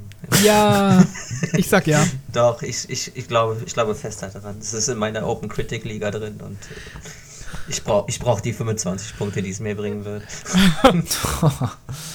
ja, ich glaube auch. Hm, ich glaube, es könnte aber knapp werden. Also, ich ja, gehe davon aus, dass sie es im Sommer zum ersten Mal zeigen werden, offiziell, so zur E3-Zeit. Ja. Und dann ist halt die Frage, wie weit sie jetzt wirklich gekommen sind und wie krass Corona sie beeinträchtigt hat. Also äh, laut, der, laut der Gerüchte äh, hat Corona sie ja schon sehr beeinträchtigt. Das Spiel sollte schon längst draußen sein angeblich. Mhm. Es wäre jetzt schon in der Polish-Phase, wenn man so glauben mag. Und der, der Leak von kürzlich ist ja ein älterer Bild, der gezeigt wurde. Ja. Und ähm, naja, wenn, wenn die tatsächlich was bis zur E3 zeigen könnten oder auf der E3, dann bei FromSoft hat es nie so lange gedauert, glaube ich, dann. Bis, äh, also sobald es einen Gameplay-Trailer gab, dann war es ein paar Monate später soweit. Es könnte bis zum Jahresende klappen. Also wenn sie meist, genau, wenn sie einen Trailer gezeigt haben, dann meistens dann ein halbes Jahr Maximum war es dann draußen. Ja, genau. Und also wenn Elden Ring dieses Jahr kommt im, im Winter, dann das wäre schon, das wäre schon richtig gut. Also ich hoffe drauf. Das würde das ganze Jahr retten. Ich glaube, da hofft jeder drauf. Und auch die Leute, die Elden Ring nicht mögen, damit die Leute aufhören, über Elden Ring zu reden. I doubt you could even imagine it. oh Mann. Ähm, wird Bayonetta 3 dieses Jahr erscheinen? Das ist mir egal. Nein. ich glaube nicht. Bei, hast du zu Bayonetta die gleiche Meinung wie zu No More Heroes oder eine bessere? Äh, besser. Doch, also äh, Bayonetta respektiere ich auf jeden Fall, aber es ist nichts für mich. Das ist ja, ist ja okay. Ähm, also ich glaube, dass Bayonetta 3 dieses Jahr. Ich bin optimistisch, ich sag ja. Ich glaube, Nintendo hat noch irgendwas für die zweite Hälfte und es ist, das wird nichts mega Großes sein. Es wird kein Zelda sein. Es wird ein Bayonetta sein. Und ich habe es in meiner Open Critic Liga drin, deswegen will ich, dass es rauskommt. Ja, ich, ich würde mich auf jeden Fall auch darüber freuen, wenn es noch kommt dieses Jahr, aber ich glaube es irgendwie nicht. Also ja. da hätte man, glaube ich, nochmal in der Zwischenzeit was davon gehört. Also das ist so ein, so ein schleichenden Release. Er hat halt auch gemeint, Camille hat halt auch gemeint, ähm, wir sollen Bayonetta 3 erstmal erstmal vergessen, bis er was zu zeigen hat. Das ist halt auch so ein Ah, wahrscheinlich kann mir auch vorstellen, dass es so ein Anfang 2022-Titel werden könnte, wenn, wenn sie es dies jetzt, also ich denke schon, dass sie es dieses Jahr zeigen endlich, aber ja, mal schauen. Hm. Also wir haben dann, äh, was hast du gesagt, Dennis, nein? Äh, ich sag nein, aber ich, ich hoffe es für die, ich hoffe es für die Fans. Okay, zweimal nein, einmal ja. Dann, was glaubt ihr, wer werden die letzten beiden Super Smash Bros. Charaktere vom Fighter des Pass? Das kann ja alles sein. Hm, also ich sag Travis Touchdown ist einer der beiden. Okay. Oh, das könnte ich wollte auch sagen, ein, ein Schwertkämpfer wollte ich sagen. das könnte halt echt sein, weil das ja. passt zum Release und mm. ist, glaube ich, noch nicht in Smash, weder als Helfer-Trophäe noch als Charakter. Also es wäre nicht so unklug, ganz ehrlich. Also gerade um das Spiel so ein bisschen zu pushen. Mhm. No More Heroes 3. Ja. Ich sag noch hier uh, Sam Bridges aus Death Stranding. Sam Bridges, Sam Saku Bridges. Sakurai ist doch ein sehr guter Freund von Kojima. Sakurai und, ist mit äh, jedem gut befreundet irgendwie. Ja, und Solid Snake ist doch schon drin, also wer weiß, mal abwarten. Oder, oder das BB alleine.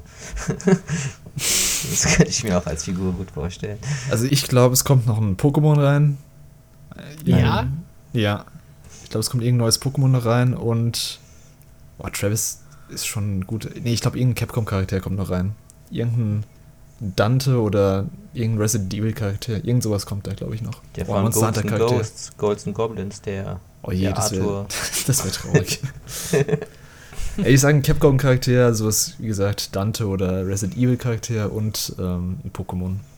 Wie viele ja, sind denn noch offen? Zwei, oder? Zwei, genau. Zwei sind noch übrig. Resident Evil fände ich tatsächlich auch ganz cool. Aber da frage ich mich, wen man da nehmen könnte, um. Da gab es ja auch gerade, also da gab es ja mehrere Gerüchte oder Leaks, dass da eben Resident Evil Revelations 3 für Switch in Entwicklung ist. Also mhm. könnte man auch so dann. Ja, aber die Revelations-Charaktere sind jetzt auch nicht so die, die Fan-Favorites. Sind das nicht die aus dem Original auch? Weiß ich gerade gar nicht. Ja, das ich kenne mich, kenn mich in der Resident Evil Lore nicht so gut aus. Ja, ich habe den zweiten gespielt und äh, das war halt ein so ein dicker, wie ich das dann wieder hieß. Also es waren jetzt nicht Chris oder Leon oder so. Und das sind halt für mich so die Charaktere, die ich am ehesten mit, mit Resident Evil verbinde, aber die haben jetzt mit Nintendo nicht so viel am Hut. Von daher. Fände ich, fänd ich jetzt auch nicht so gut. Im ersten waren's, im ersten war es äh, Jill Valentine, immerhin. Mhm. Ja, ich glaube, Jill Valentine ist auch im zweiten Teil, aber. Also, aber Resident Evil ist doch auch eher so eine Sony-Marke. Also man, die, die, Allgemeinheit verbindet das mit Sony. Also die ersten Teile sind doch äh, für die PlayStation 1 erschienen. Naja, aber ich, Solid, Solid Snake ja auch. Also, muss nichts heißen, was naja, naja, gut, ja, hast du Und recht, Persona ja. auch. Ori vielleicht oh, noch? Oder die Cuphead? Ori finde ich ganz cute eigentlich, ja. Also hätte ich nichts dagegen. Also ja. wenn es Resident Evil wäre, dann wäre es nur die die weiße Frau aus dem neuen Teil. Die, die große Vampir-Lady. Ach so. Lady, Lady Dimitrescu oder wie heißt. Dimitrescu, ja, genau. Ich ändere meinen Tipp nochmal. Ich sag, ähm, ich sag Pokémon und Crash Bandicoot. So. Crash Bandicoot ist auch ein guter Tipp, ja. Hat Activision schon irgendeinen Charakter in Smash? Hm. Lege ich gerade. Ich glaube nicht, oder? Nicht, dass ich wüsste. Wir können ja auch den Typ von Sekiro nehmen. Dann würde ich einloggen, einen, einen neuen Fire Emblem Charakter und Sam Bridges. Mit der Ankündigung zum Death Stranding Streaming Port für Switch. ne, es wird ein 2D-Port. Also es wird ein neues Spiel für die Switch, aber in 2D. du hältst also den Stick nach rechts die ganze Zeit und springst über die Steine.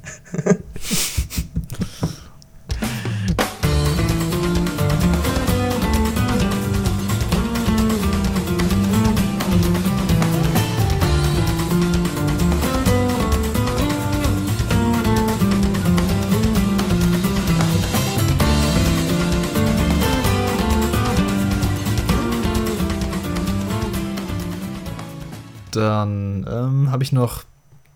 Ah, das ist ganz interessant. Was glaubt ihr? Also, wir haben es ja gesehen, der Release-Kalender ist momentan nicht so gefüllt. Was glaubt ihr, was dann dieses Jahr so die Game of the Year-Kandidaten werden? Boah, schwierig.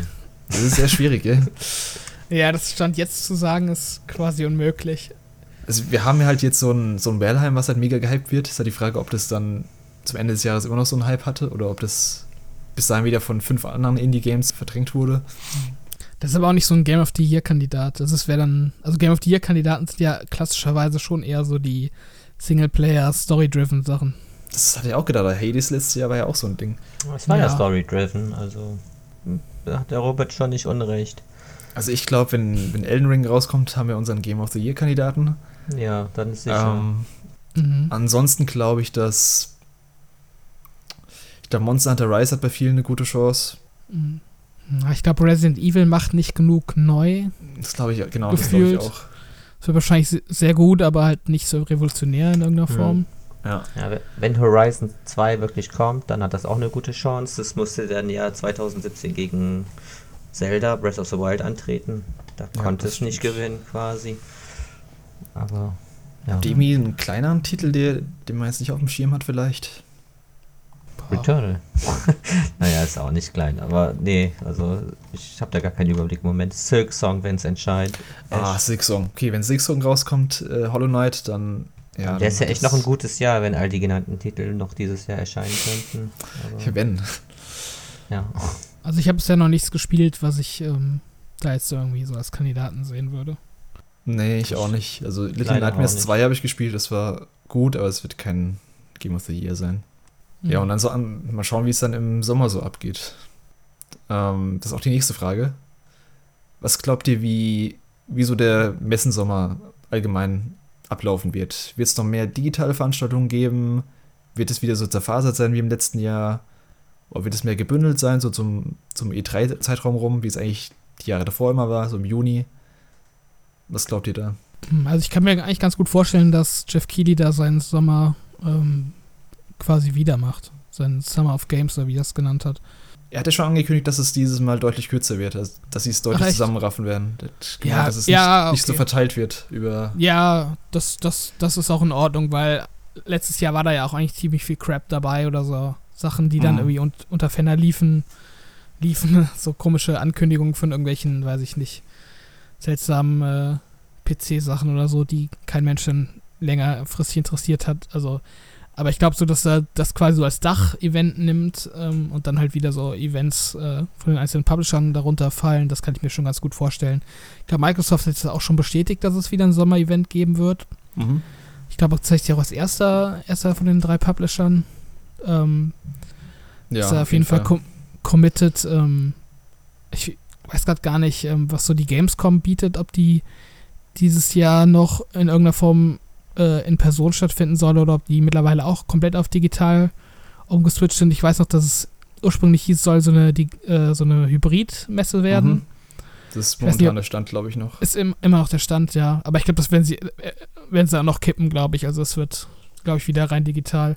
Das, genau, das wäre halt auch so eine Frage noch gewesen, was ich glaube, was mit der Gamescom passiert, ob, da, ob Messen insgesamt stattfinden. Mhm. Nee. nee ich, also ich, nicht, nicht für öffentliche Besucher, also nicht zumindest in den großen Zahlen. Mhm. Und ich denke, für Fachbesucher wird es ja. ja, genau. Ja, ist ja die Frage, ob sich das finanziell lohnt, da die Messehallen mhm. äh, zu mieten und die Stände aufzubauen und das die Leute ich, da. Das habe ich auch gefragt, ja. Das habe ich mir auch gefragt. Muss ja dann quasi auch die Spielcontroller jedes Mal wieder desinfizieren nach jedem Gast und ja. sowas. Das ist ja auch noch viel mehr Aufwand. Masken für jeden. Wahrscheinlich gute Belüftung. Also da ja, werden die Eingangskontrollen am besten noch mit, ja. mit Tests. Also ich glaube, ja, es wird ähnlich ablaufen wie letztes Jahr. Wahrscheinlich noch mal ein bisschen optimiert aus den Erfahrungen gelernt, die man da gemacht hat letztes Jahr und dann aber vom Konzept her ganz ähnlich. Also ich erwarte da jetzt nicht irgendwie eine Rückkehr zur Normalität in irgendeiner Form. Ich glaube, das ist auch noch zu früh dafür. Ja, aber nochmal zur vorherigen Frage, da glaube ich auch, dass sich das alles wieder im Juni bündeln wird, einfach weil es auch die ganzen Studios gewohnt sind, mhm. mhm. da ihre Infos rauszubringen und nach ein oder zwei Jahren wollen sie ja dann wieder zur, Normali zur Normalität zurückkehren und da wahrscheinlich dann auch mal wieder auf der E3 alles präsentieren. Das wird jetzt wahrscheinlich jeder unter seinem eigenen Namen äh, alles bringen, aber dann, ich denke mal, dann doch schon so gebündelt, so ziemlich an einem Wochenende oder, oder an zwei. Das fände ich ganz cool, wenn das alles wieder ein bisschen gebündelter wird. Das war letzt, ich fand es letztes Jahr zu krass. Da war irgendwie jede Woche irgendwas gewesen, irgendein Indie-Showcase, wo dann irgendwie 23 Games angekündigt wurde, die man dann wieder vergessen hat. Mhm. Ähm, und genau, wir haben es ja, ja jetzt schon gesehen, dass Bandai Namco hat zum Beispiel so ein Trademark, ähm, so ein Event getrademarkt, so ein Bandai Namco Next hieß es, glaube ich.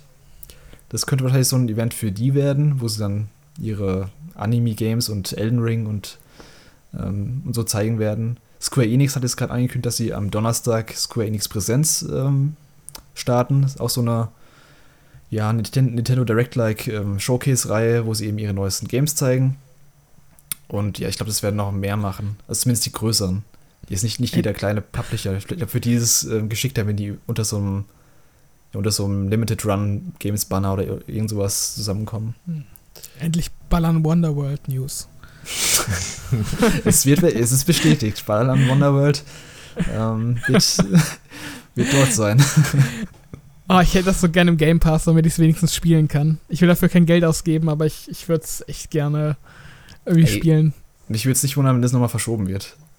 Ja, auch wenn es in fünf Tagen rauskommt oder so. Das ist doch nichts mehr zu retten. Es, also es kann ja nicht jeden Ernst sein. Aber gut, dann Wonderworld wollen wir hier keine Bühne bieten. Ähm, Nochmal zur nächsten Frage. Was glaubt ihr, was für ein, was für Studios demnächst noch aufgekauft werden könnten? Glaubt ihr, kommt noch was oder war es das jetzt erst damit Käufen von, egal von wem, von Microsoft, Sony, Nintendo von mir aus? Ach, ich hoffe ja, dass es dabei bleibt, wie es jetzt ist. Ich habe da, ich mag das alles insgesamt nicht. Mhm. Aber das gehen ja oft die Gerüchte für äh, Bluepoint, für Sony. Ja, das kann ich mir gut vorstellen. Bluepoint. Und Insomniac, glaube ich, auch. Aber Insomniac ist ja schon. Ach, ist ja schon, okay. Mhm. Dann mhm. war das Gerücht ja wohl vom letzten Jahr, ja. ich glaube, okay. Sega hält sich auch relativ hartnäckig bei, bei äh, Xbox, dass Microsoft Sega kauft oder irgendwie sowas. Ja, ich kann es mir irgendwie nicht vorstellen. Also Sega ist mir irgendwie zu das ist mir zu Traditionsunternehmen, als dass sie sich nur aufkaufen lassen von einem größeren Publisher. Ja. Also ich habe da jetzt auch nicht so, als Xbox-Fan bin ich da jetzt nicht so dahinter. Mhm. Tatsächlich. Also mir geht's, also mir ist auch Bethesda, was jetzt gerade kürzlich, ähm, wo da die Fusion ähm, vollzogen wurde, ähm, als Xbox-Fan in der Perspektive, ähm, also mir gibt das halt nichts. Ich hätte die Spiele halt so oder so bekommen. Ähm, ob, ob die jetzt exklusiv für Xbox oder für Game Pass oder was auch immer kommen, das ist mir eigentlich relativ egal. Also auch wenn ich Okay, der Vorteil ist, dass du die halt jetzt alle für einen Euro, dieses für, ein, für ja. das Monatsabo vom Game Pass kriegst, Day One. Mhm. Das, also das finde ich auch auf jeden Fall cool. Das finde ich positiv daran. Mich würde es aber auch nicht stören, wenn die weiterhin auf PlayStation kommen tatsächlich. Was für mich ja. da der größte Vorteil ist, ähm, ist, dass das für mich so ein Signal ist, dass äh, Microsoft zumindest langfristig mit Xbox plant und äh, die Marke oder die Industrie jetzt nicht irgendwie äh, quasi halbherzig weiterverfolgt. Das ist halt für mich so der, der größte Vorteil daran, dass eben diese Studios gekauft werden, dass ich mich halt darauf verlassen kann, dass ich irgendwie meine Xbox in ein paar Jahren noch habe. Mhm. Aber ähm, ja, also dieses ganze Studios aufkaufen, das, das ist jetzt für mich ist auch nicht so der Reizfaktor. Ich finde es dann cooler, wenn sie dann eigene Studios gründen. Oder also quasi neu aus dem Boden stampfen. Da finde ich, hat man dann mehr von. Ja, da wurde jetzt auch gerade von Jade Raymond, ähm, der ehemaligen Ubisoft-Producerin, ähm, die dann bei Stadia war und jetzt von Stadia weggegangen ist. Die hat jetzt auch ein neues Indie-Studio gegründet und das anscheinend eine neue IP für Sony entwickeln wird. Mhm. Ja, bin ich mal gespannt, was das dann. Wahrscheinlich wird das eh erst in zwei, drei Jahren relevant sein, wenn überhaupt. Ich glaube, dass THQ Nordic noch ein paar Sachen aufkaufen wird, so ein paar deutsche Entwickler, so ein paar alte Marken wegkaufen wird, die irgendwie keiner mehr kennt und dann, ja. die kaufen ja gefühlt jedes Jahr irgendwie zehn Studios ein und 30 neue, äh, 30 alte Marken. Ähm, Wo nehmen die eigentlich das Geld dafür her? Das ist auch so eine. Ich, ich habe irgendwie gehört, dass, dass der Besitzer von THQ Nordic irgendwie so ein Milliardär sein soll. ähm, aber ob der da einen krassen Businessplan hinter hat. Also ich habe gelesen, die arbeiten momentan an, lass mich nicht lügen, irgendwie 70, 70 Titeln. Also die, alle, alle Studios von THQ, THQ Nordic arbeiten an, also entwickeln gerade 70 Games und davon irgendwie 35 neue IPs oder so. Also es ist richtig crazy, was die gerade machen.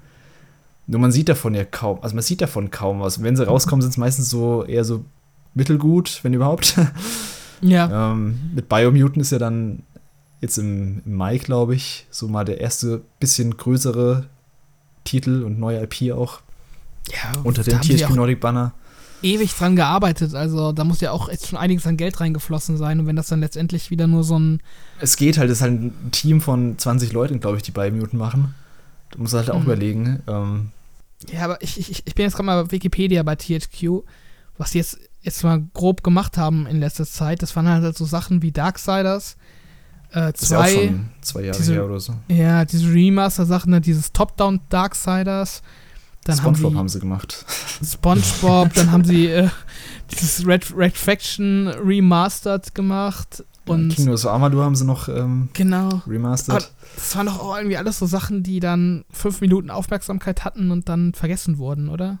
Ja, aber, aber glaub mal, dies, das ist, rentiert sich am Ende mehr als die meisten AAA-Titel. Es gibt un, ein unheimlich großes Publikum, das nach wie vor nur nach dem Cover kauft. Die gehen in so einen Saturn oder Mediamarkt rein und gucken sich das, ein Cover an und nehmen ein Spiel mit. Und äh, ja, das ist äh, wenig Geld investiert und äh, für 60 Euro verkauft. Das, ähm, das hat auch Sony mal irgendwo in einem Interview oder in einem Artikel auch ge gegeben, dass sie ähm, erklärt, dass sich diese AAA, ähm, dass sich diese AAA-Entwicklung gar nicht so richtig auszahlt im Prinzip und auch die, die Preiserhöhung mit der neuen Generation daherkommt, weil der große Anteil der Käufer ist nun mal, nun mal, nun mal kein Hardcore-Spieler und der sich vorher informiert, sondern der entscheidet nach dem Cover. Also, und ja, die wissen gar nicht, was AAA ist und was nicht. Die sehen Red, mhm. äh, Red Faction, wow, da kannst du was in die Luft jagen, gekauft. Also.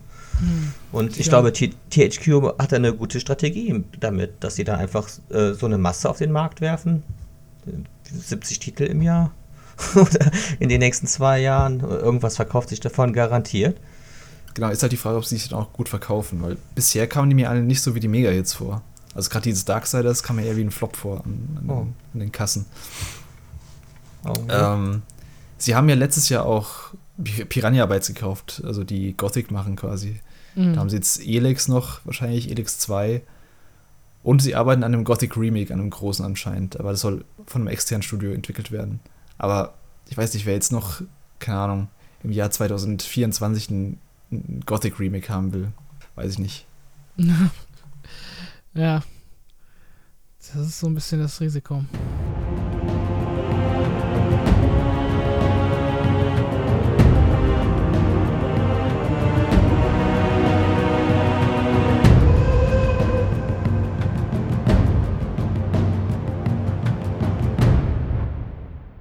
Dann habe ich noch zwei Fragen. Zum einen, wann werden die neuen Konsolen endlich ausreichend verfügbar sein?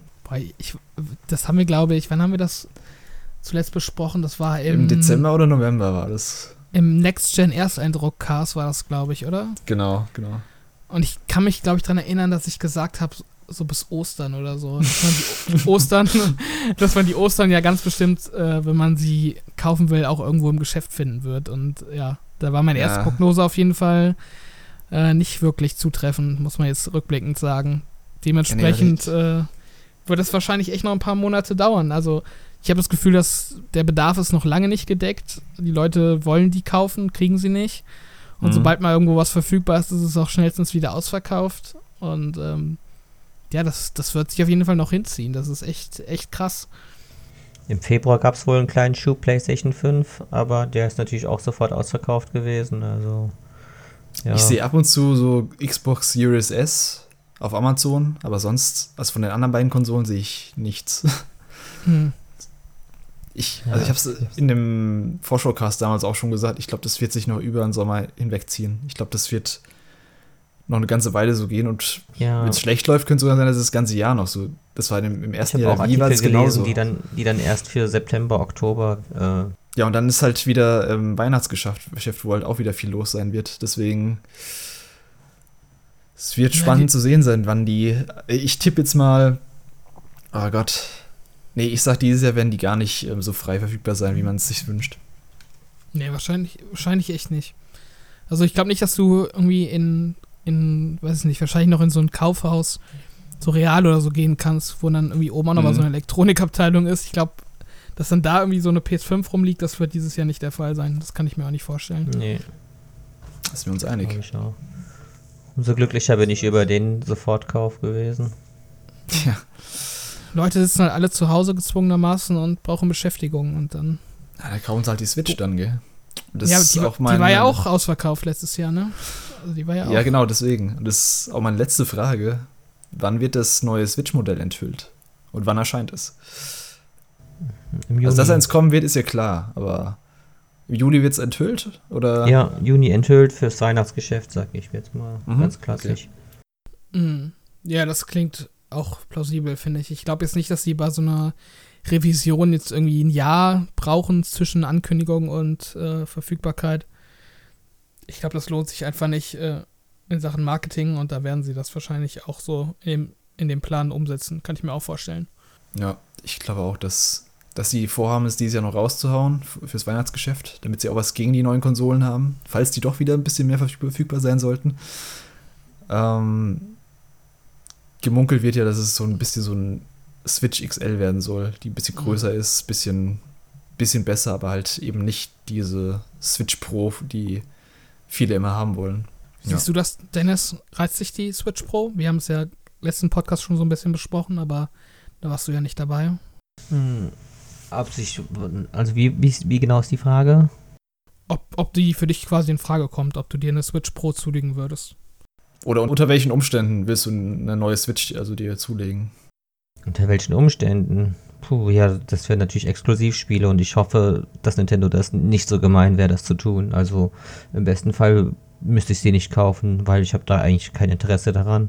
Okay. Aber angenommen, Breath of the Wild 2 wäre dafür exklusiv, dann würde ich wohl mich ärgern und das mitkaufen. wahrscheinlich. Ja, nee, das, das, werden sie wahrscheinlich nicht machen. Ja. Hoffentlich hört Nintendo jetzt nicht zu. ich habe da also null Reiz daran irgendwie. Sie werden es vier Monate exklusiv für Switch Pro haben. da wird es aus den Stores rausgenommen. Also, also ich hätte da keinen Reiz dran. Ich weiß nicht, was mir das äh, die Switch Pro bringen sollte, wenn die da jetzt 4K hat. Die meisten Spiele, selbst von Nintendo selbst, sind mhm. gar nicht auf 4K ausgelegt. Nintendo schätze ich nicht so ein, dass sie all ihre Spiele nachpatchen würden für die neue mhm. Konsole. Nee, auf keinen Fall. Und äh, naja, sagen wir mal so, die meisten Spiele sind halt eher ähm, bunt oder ähm, einfach, also nicht auf Realismus ausgelegt. Und da braucht man diesen, diese 4K oder die Detailtreue nicht so. Ne? Smash Bros. sieht so gut aus, das braucht keine 4K. Ich finde, man bräuchte es halt ein bisschen für die Performance von manchen Spielen. Also man hat es ja. an diesem Pokémon-Game gesehen, was halt irgendwie mit 10 Frames läuft. Ja, ja. Da, dafür bräuchte man halt eigentlich eine Stärke oder halt bessere Entwickler, weiß ich nicht. Aber ja. Ich glaube, für Leute, die die als Handheld primär benutzen, könnte es halt interessant sein, wenn die dann irgendwie einen besseren Screen hat, größeren Screen, höhere Auflösung. Ja. Das stimmt. Oder, oder bessere Farben, dann ist es nochmal ein anderer Faktor. Aber ich benutze die ja, wie gesagt, auch hauptsächlich stationär und dann ist es da eben auch relativ egal, wie gut der Screen ist.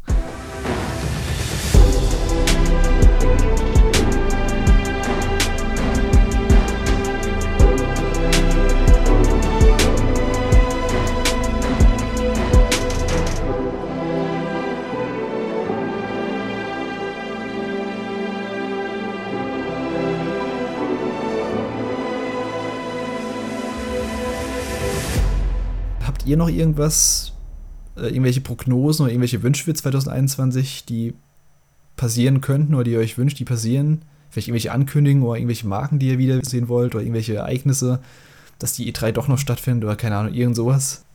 Ich hoffe einfach nur, dass äh, From Software endlich mal was zeigt ich wusste. Ich wusste, dass es kommt. du wusstest. Ja, natürlich, das ist kaum auszuhalten irgendwie. Jetzt gerade, wo der Leak letztens rausgekommen ist, da dachte ich jetzt, äh, da wird jetzt was passieren in nächster Zeit, aber jetzt ist es schon wieder zwei oder drei Wochen her hm. und äh, die machen einfach weiter mit dem Schweigen, ne? Und ich dass das Subreddit wächst und wächst. Da sind jetzt plötzlich äh, 114.000 Mitglieder im Subreddit von Elden Ring. Im Vergleich zu Returnal, was ich eben gesagt habe, waren es 500, 500, 500 Leute und bei dem anderen sind es irgendwie 112.000.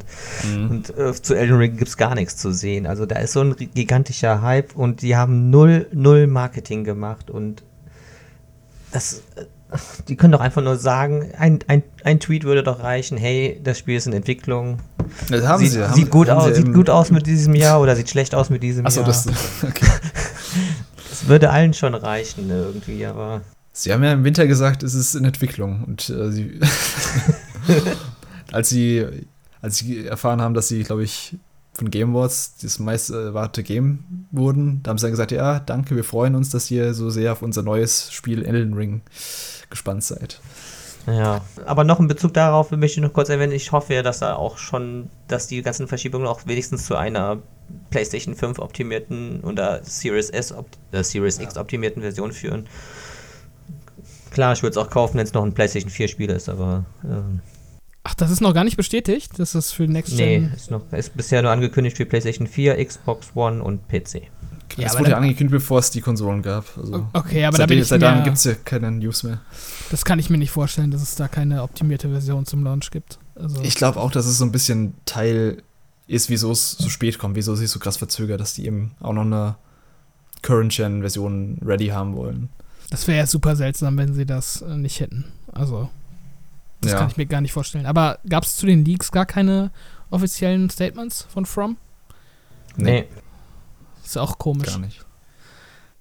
dass sie sich da gar nicht zu geäußert haben. Auf jeden Fall nicht glücklich darüber, auch wenn, auch wenn die Leaks dann jetzt größtenteils positiv aufgenommen wurden von den mhm. äh, Fans. Ja. ja, man hat wohl irgendwie mitbekommen, dass Bandai Namco anscheinend ziemlich, ziemlich wütend war drüber. Äh, verständlicherweise. Also man kann aufs Bandai Namco Next hoffen, wenn das wirklich jetzt äh, so ein kleines State of Play von denen ist oder sowas. Ich finde es krass, dass From Software jetzt gerade auf so einem. Die haben gerade so einen Ruf, die, die haben Spiele angekündigt, ist noch nicht zu sehen und das ist auf Maximum Hype irgendwie. Also da gibt es irgendwie gerade keinen vergleichbaren Entwickler, der, der, das gleiche machen kann. Ja, das ist für mich nach. halt äh, mich auch so ein Phänomen, was ich euch auch fragen würde als, als große Fans von From. Also mhm. ich habe jetzt nur Sekiro gespielt, das nicht ganz durch, aber doch sehr weit.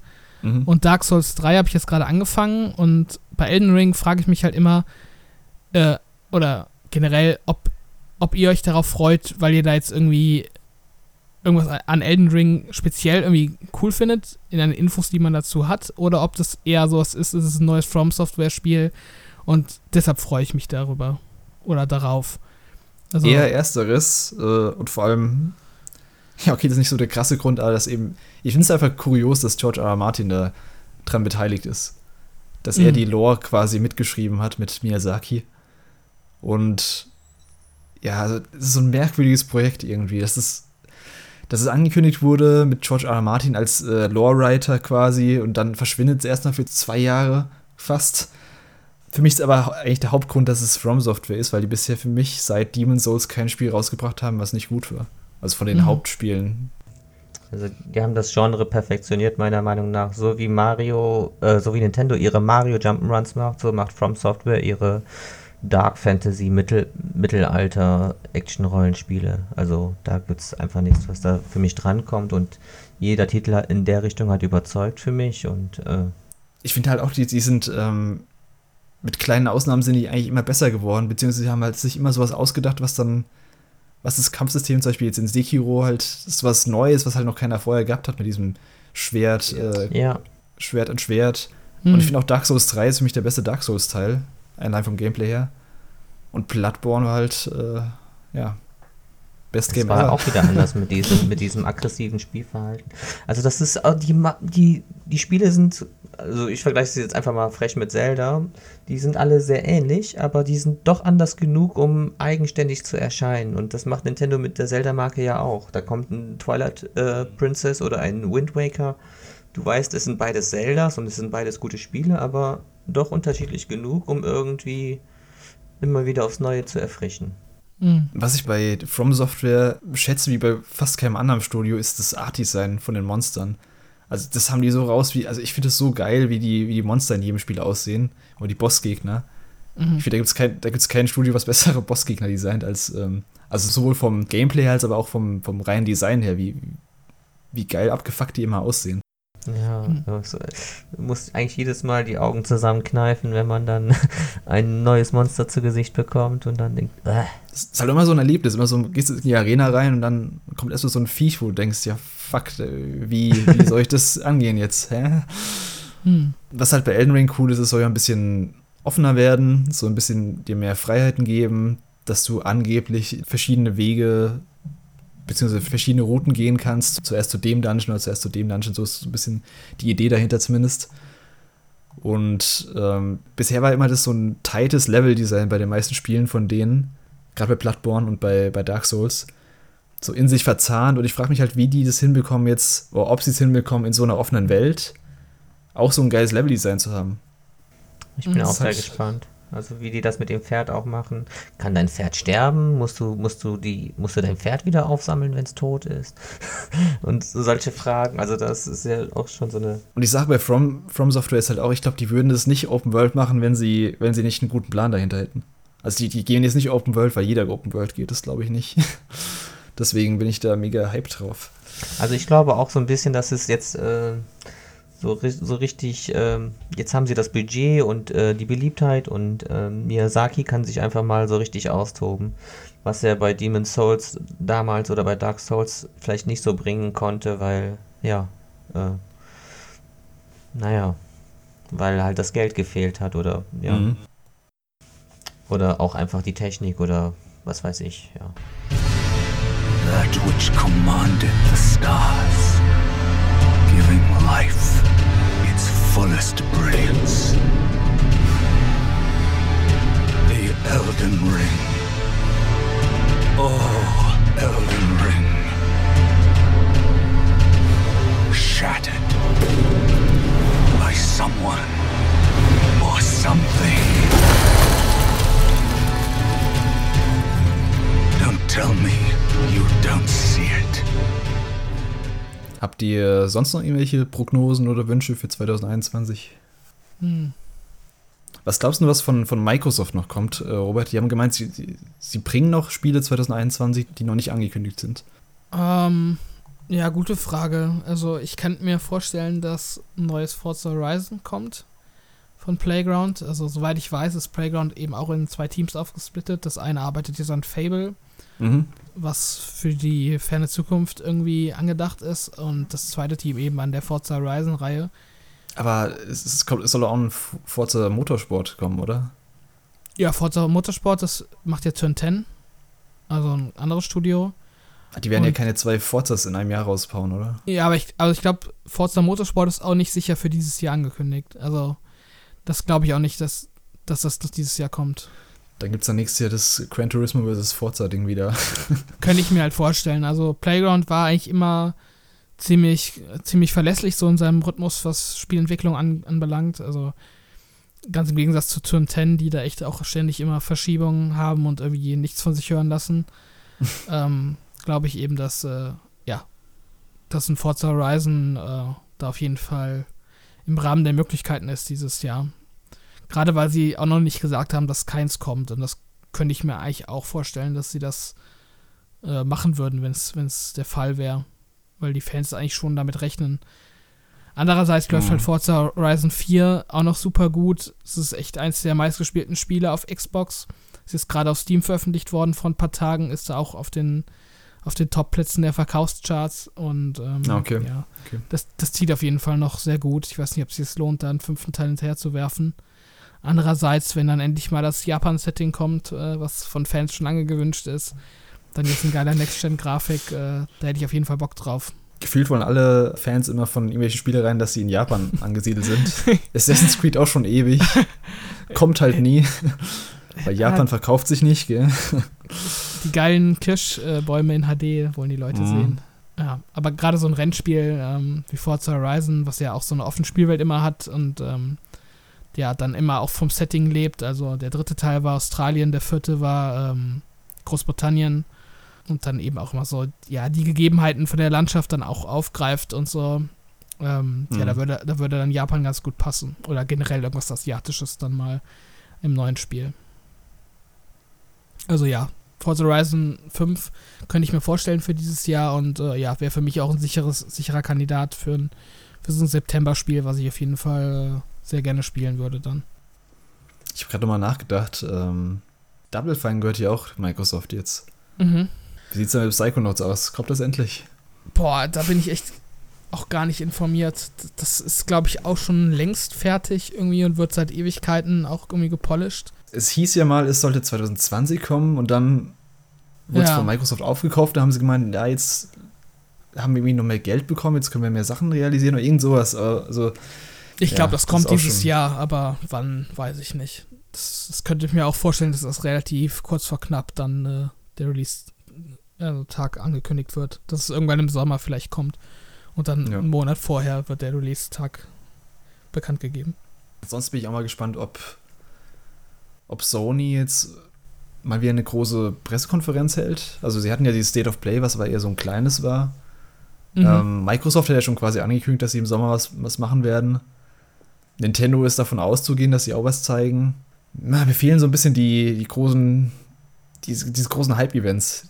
Die waren früher mhm. immer so, da kommt man sich drauf verlassen. Im Sommer kommt auf jeden Fall Pressekonferenz, Xbox, Sony, Microsoft, äh, Xbox, Sony, Nintendo.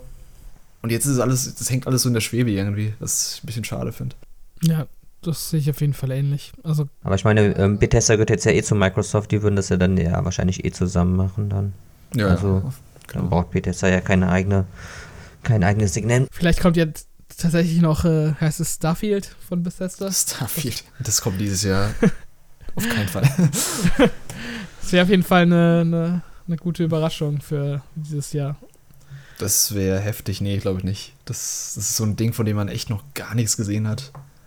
Und ich glaube, da wurden auch vor ein paar Wochen mal so Screenshots, also ein Screenshot geleakt. Von irgendeiner Alpha-Version oder, ach, keine Ahnung. Nee, ich glaube, Starfield wird noch eine Weile auf sich warten. Ich glaube, das wird 2022 kommen. Aber. Und dann halt Elder Scrolls 6 irgendwie in fünf Jahren oder so. Das neue Mass Effect war auch gerade erst angekündigt, ne? Das war jetzt auch noch nicht weiter fortgeschritten. Ja, Dragon Age ist ja auch noch angekündigt. Was schon seit. Ist es schon seit drei Jahren angekündigt? Ich bin mir gerade nicht sicher. Das wurde zu irgendeinem Game Awards, wurde das neue Dragon Age angekündigt. Mm. Und dann, ja, dann kam ein Teaser. Fall. Und dann kam nochmal ein Teaser. Und jetzt kam nochmal ein Teaser. Ja, das ist schon ein paar Jahre her. ja. Glaube ich auch nicht, dass man da was sehen wird viel, was irgendwie so in der Schwebe hängt, aber wenn ich mir irgendwas wünschen könnte für dieses Jahr, wäre es wahrscheinlich, dass zumindest die Titel, die für dieses Jahr angekündigt sind, dann noch dieses Jahr erscheinen. Also ich bräuchte gar nicht so viel Neues, mhm. was dann irgendwie utopisch wäre, wenn es jetzt wirklich dabei bleibt, dass man keine größeren Verschiebungen mehr hat das nächste Jahr, Covid bedenkt, dann wäre ich schon ganz zufrieden. Ja, ich hoffe es auch, aber ich glaube es aber nicht. Ich glaube, da wird noch, da werden noch ein paar Herzen gebrochen mit Spielen, die angekündigt sind, aber dann verschoben wird auf nächstes Jahr. Ja. Wenn alles erscheint, was noch für dieses Jahr angekündigt ist, dann ist es echt noch ein Top-Jahr, aber.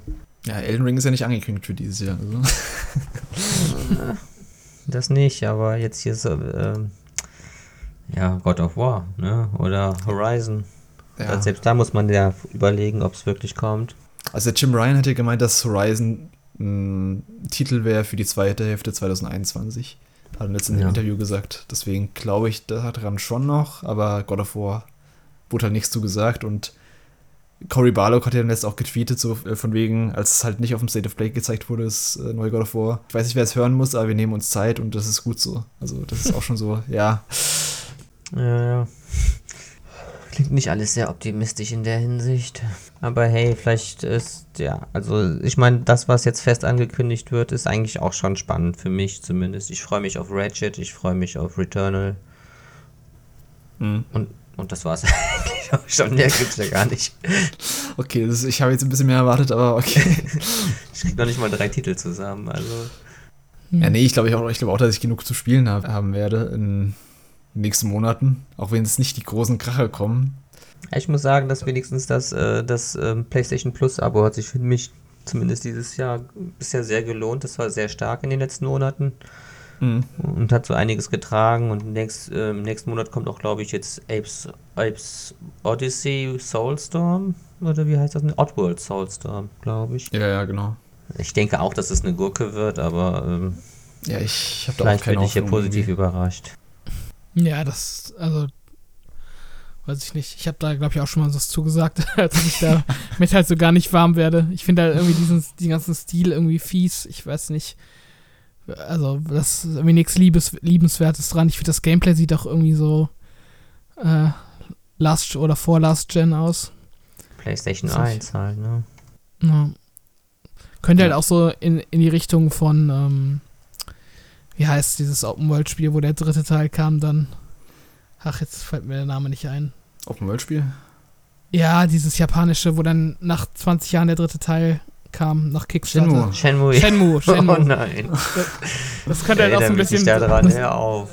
das könnte so ein bisschen das, das Shenmue-Schicksal erleben, dass man irgendwie. Äh, ja, so, so eine alte Franchise irgendwie nochmal wiederbelebt und dann ist es, merkt, merkt man, dass es kacke ist. Gefühlt, gefühlt kommt doch irgendwie alle zwei Jahre so ein Oddworld-Teil raus. Also, also, für mich war die, war die Franchise gar nicht weg. Also ich weiß gar nicht, wo das herkommt. Ich, ich, ich habe mich damit ehrlich gesagt noch nie näher auseinandergesetzt. Nur alle Trailer, okay. die ich davon gesehen habe, sind halt irgendwie so gar nicht meins. Er sieht halt aus wie, also das, das Viech sieht halt aus wie so ein Maskottchen aus den 90ern. Also so komplett.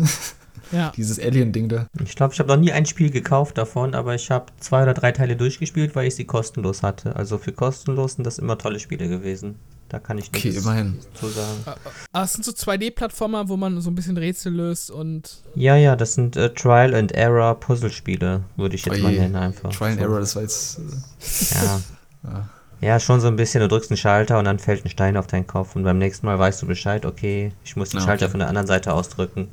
Das kannst du meistens vorher nicht so genau erkennen, außer du bist da sehr aufmerksam. Und dann, ja. Das ist das erste Roguelike quasi. Könnte man meinen, ja. Zum Glück muss man nicht ganz von vorne starten. Und dann musst du halt deine, deine Kollegen befreien, die dann irgendwo in Gefängnissen sitzen und äh, die folgen dir natürlich dumm und du musst in die Brücke ausfahren so und dann gibt's noch Genau, und dann gibt es halt noch so Geschicklichkeitsabschnitte, die dann auch meistens ganz cool sind, aber da die beim ersten Versuch zu schaffen, ist eigentlich äh, selten möglich. Da, das passiert so schnell, dann wirst du irgendwie abgeschossen oder. Also das Spiel lebt auch davon, dass man dann auf lustige Art und Weise stirbt quasi und äh, das ein paar Mal neu versucht. Ah, okay. Mhm. Na gut, ähm, habt ihr noch irgendwelche abschließenden Worte für 2021? Ja, nutzt die Zeit zum Zocken, würde ich sagen. Ne? Äh, es, es, gibt keinen besseren Zeitpunkt, um den Backlog aufzuräumen, vielleicht. Mhm. Und die Freizeit, die man jetzt noch so hat durch die ganzen Lockdowns und äh, im nächsten Jahr wird man sich vielleicht schon ärgern, dass man gar keine Zeit mehr zum Zocken hat oder dass zu viel kommt. Also da sollte man sich jetzt vielleicht mal gucken, dass man das Beste draus macht einfach. Mhm. Ja, das stimmt. Die neuen Konsolen sind ja auch alle abwärtskompatibel dann teilweise auch nochmal mit äh, Grafik-Upgrades und, und, und Framerate-Upgrades für die alten Spiele. dementsprechend kann man sich da auch nochmal austoben und die Sachen nachholen, die man verpasst hat. Und ja, es gibt ja durchaus ein paar gute Spiele, die dieses Jahr noch kommen. Auch wenn es vom konkreten Daten her relativ wenige sind bei mir. Also das Spiel, worauf ich mich, ich mich am meisten freue, ist Resident Evil von den, von den Spielen, die äh, wirklich ein konkretes Erscheinungsdatum haben. Mhm. Aber darüber hinaus gibt es ja immer in diesem Pool von 2021 immer noch einige einige Spiele, wo man eben nur noch drauf abwarten muss, wann es dann letztendlich kommt. Und da werden dann auch noch mal einige auf jeden Fall dieses Jahr kommen. Und dementsprechend, ja, langweilig wird es nicht. Ja, ich glaube auch, dass, also wir werden schon noch ein paar, ich sag mal, AAA Blockbuster-Titel sehen, die dieses Jahr rauskommt, die auch noch ein fest, ähm, festes Datum bekommen. Weil, wie gesagt, die zweite Hälfte von 2021 ist bisher leer quasi. Da kommt schon noch einiges, aber ich glaube auch, dass noch einiges verschoben wird.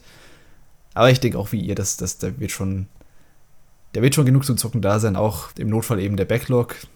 Letztes Jahr kam auch eine Menge raus. Und auch wenn dieses Jahr vielleicht nicht so stark werden wird, das ist immerhin ein ganz gutes Jahr zum Nachholen. Und wie gesagt, wir haben ja auch ein paar Geheimtipps, in Anführungszeichen genannt, mit It Takes Two, Scarlet Nexus und ähm, Returnal. Wie? Wieso ist das hier?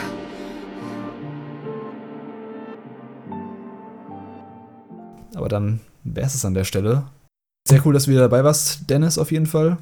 Gerne, immer wieder, wenn ihr wollt. Jo, ähm, dann vielen Dank an alle, die draußen, die zugehört haben. Lasst uns gerne auch eure Meinung zu den Themen wissen. Was, was haltet ihr von Line-Up von 2021? Auf welche Titel freut ihr euch? Ähm, folgt uns auf Twitter at PowerOncast und abonniert gerne unseren Feed auf Spotify, Apple Podcast oder welchen Podcast-Service ihr auch immer nutzt. Oder für die Videoversion auf YouTube, PowerOn, der Gaming Podcast. Alle Links dazu gibt es natürlich auch in der Beschreibung. Ja, und das war's dann. Nochmal vielen Dank an alle und bis zum nächsten Mal. Tschüss. Tschüss.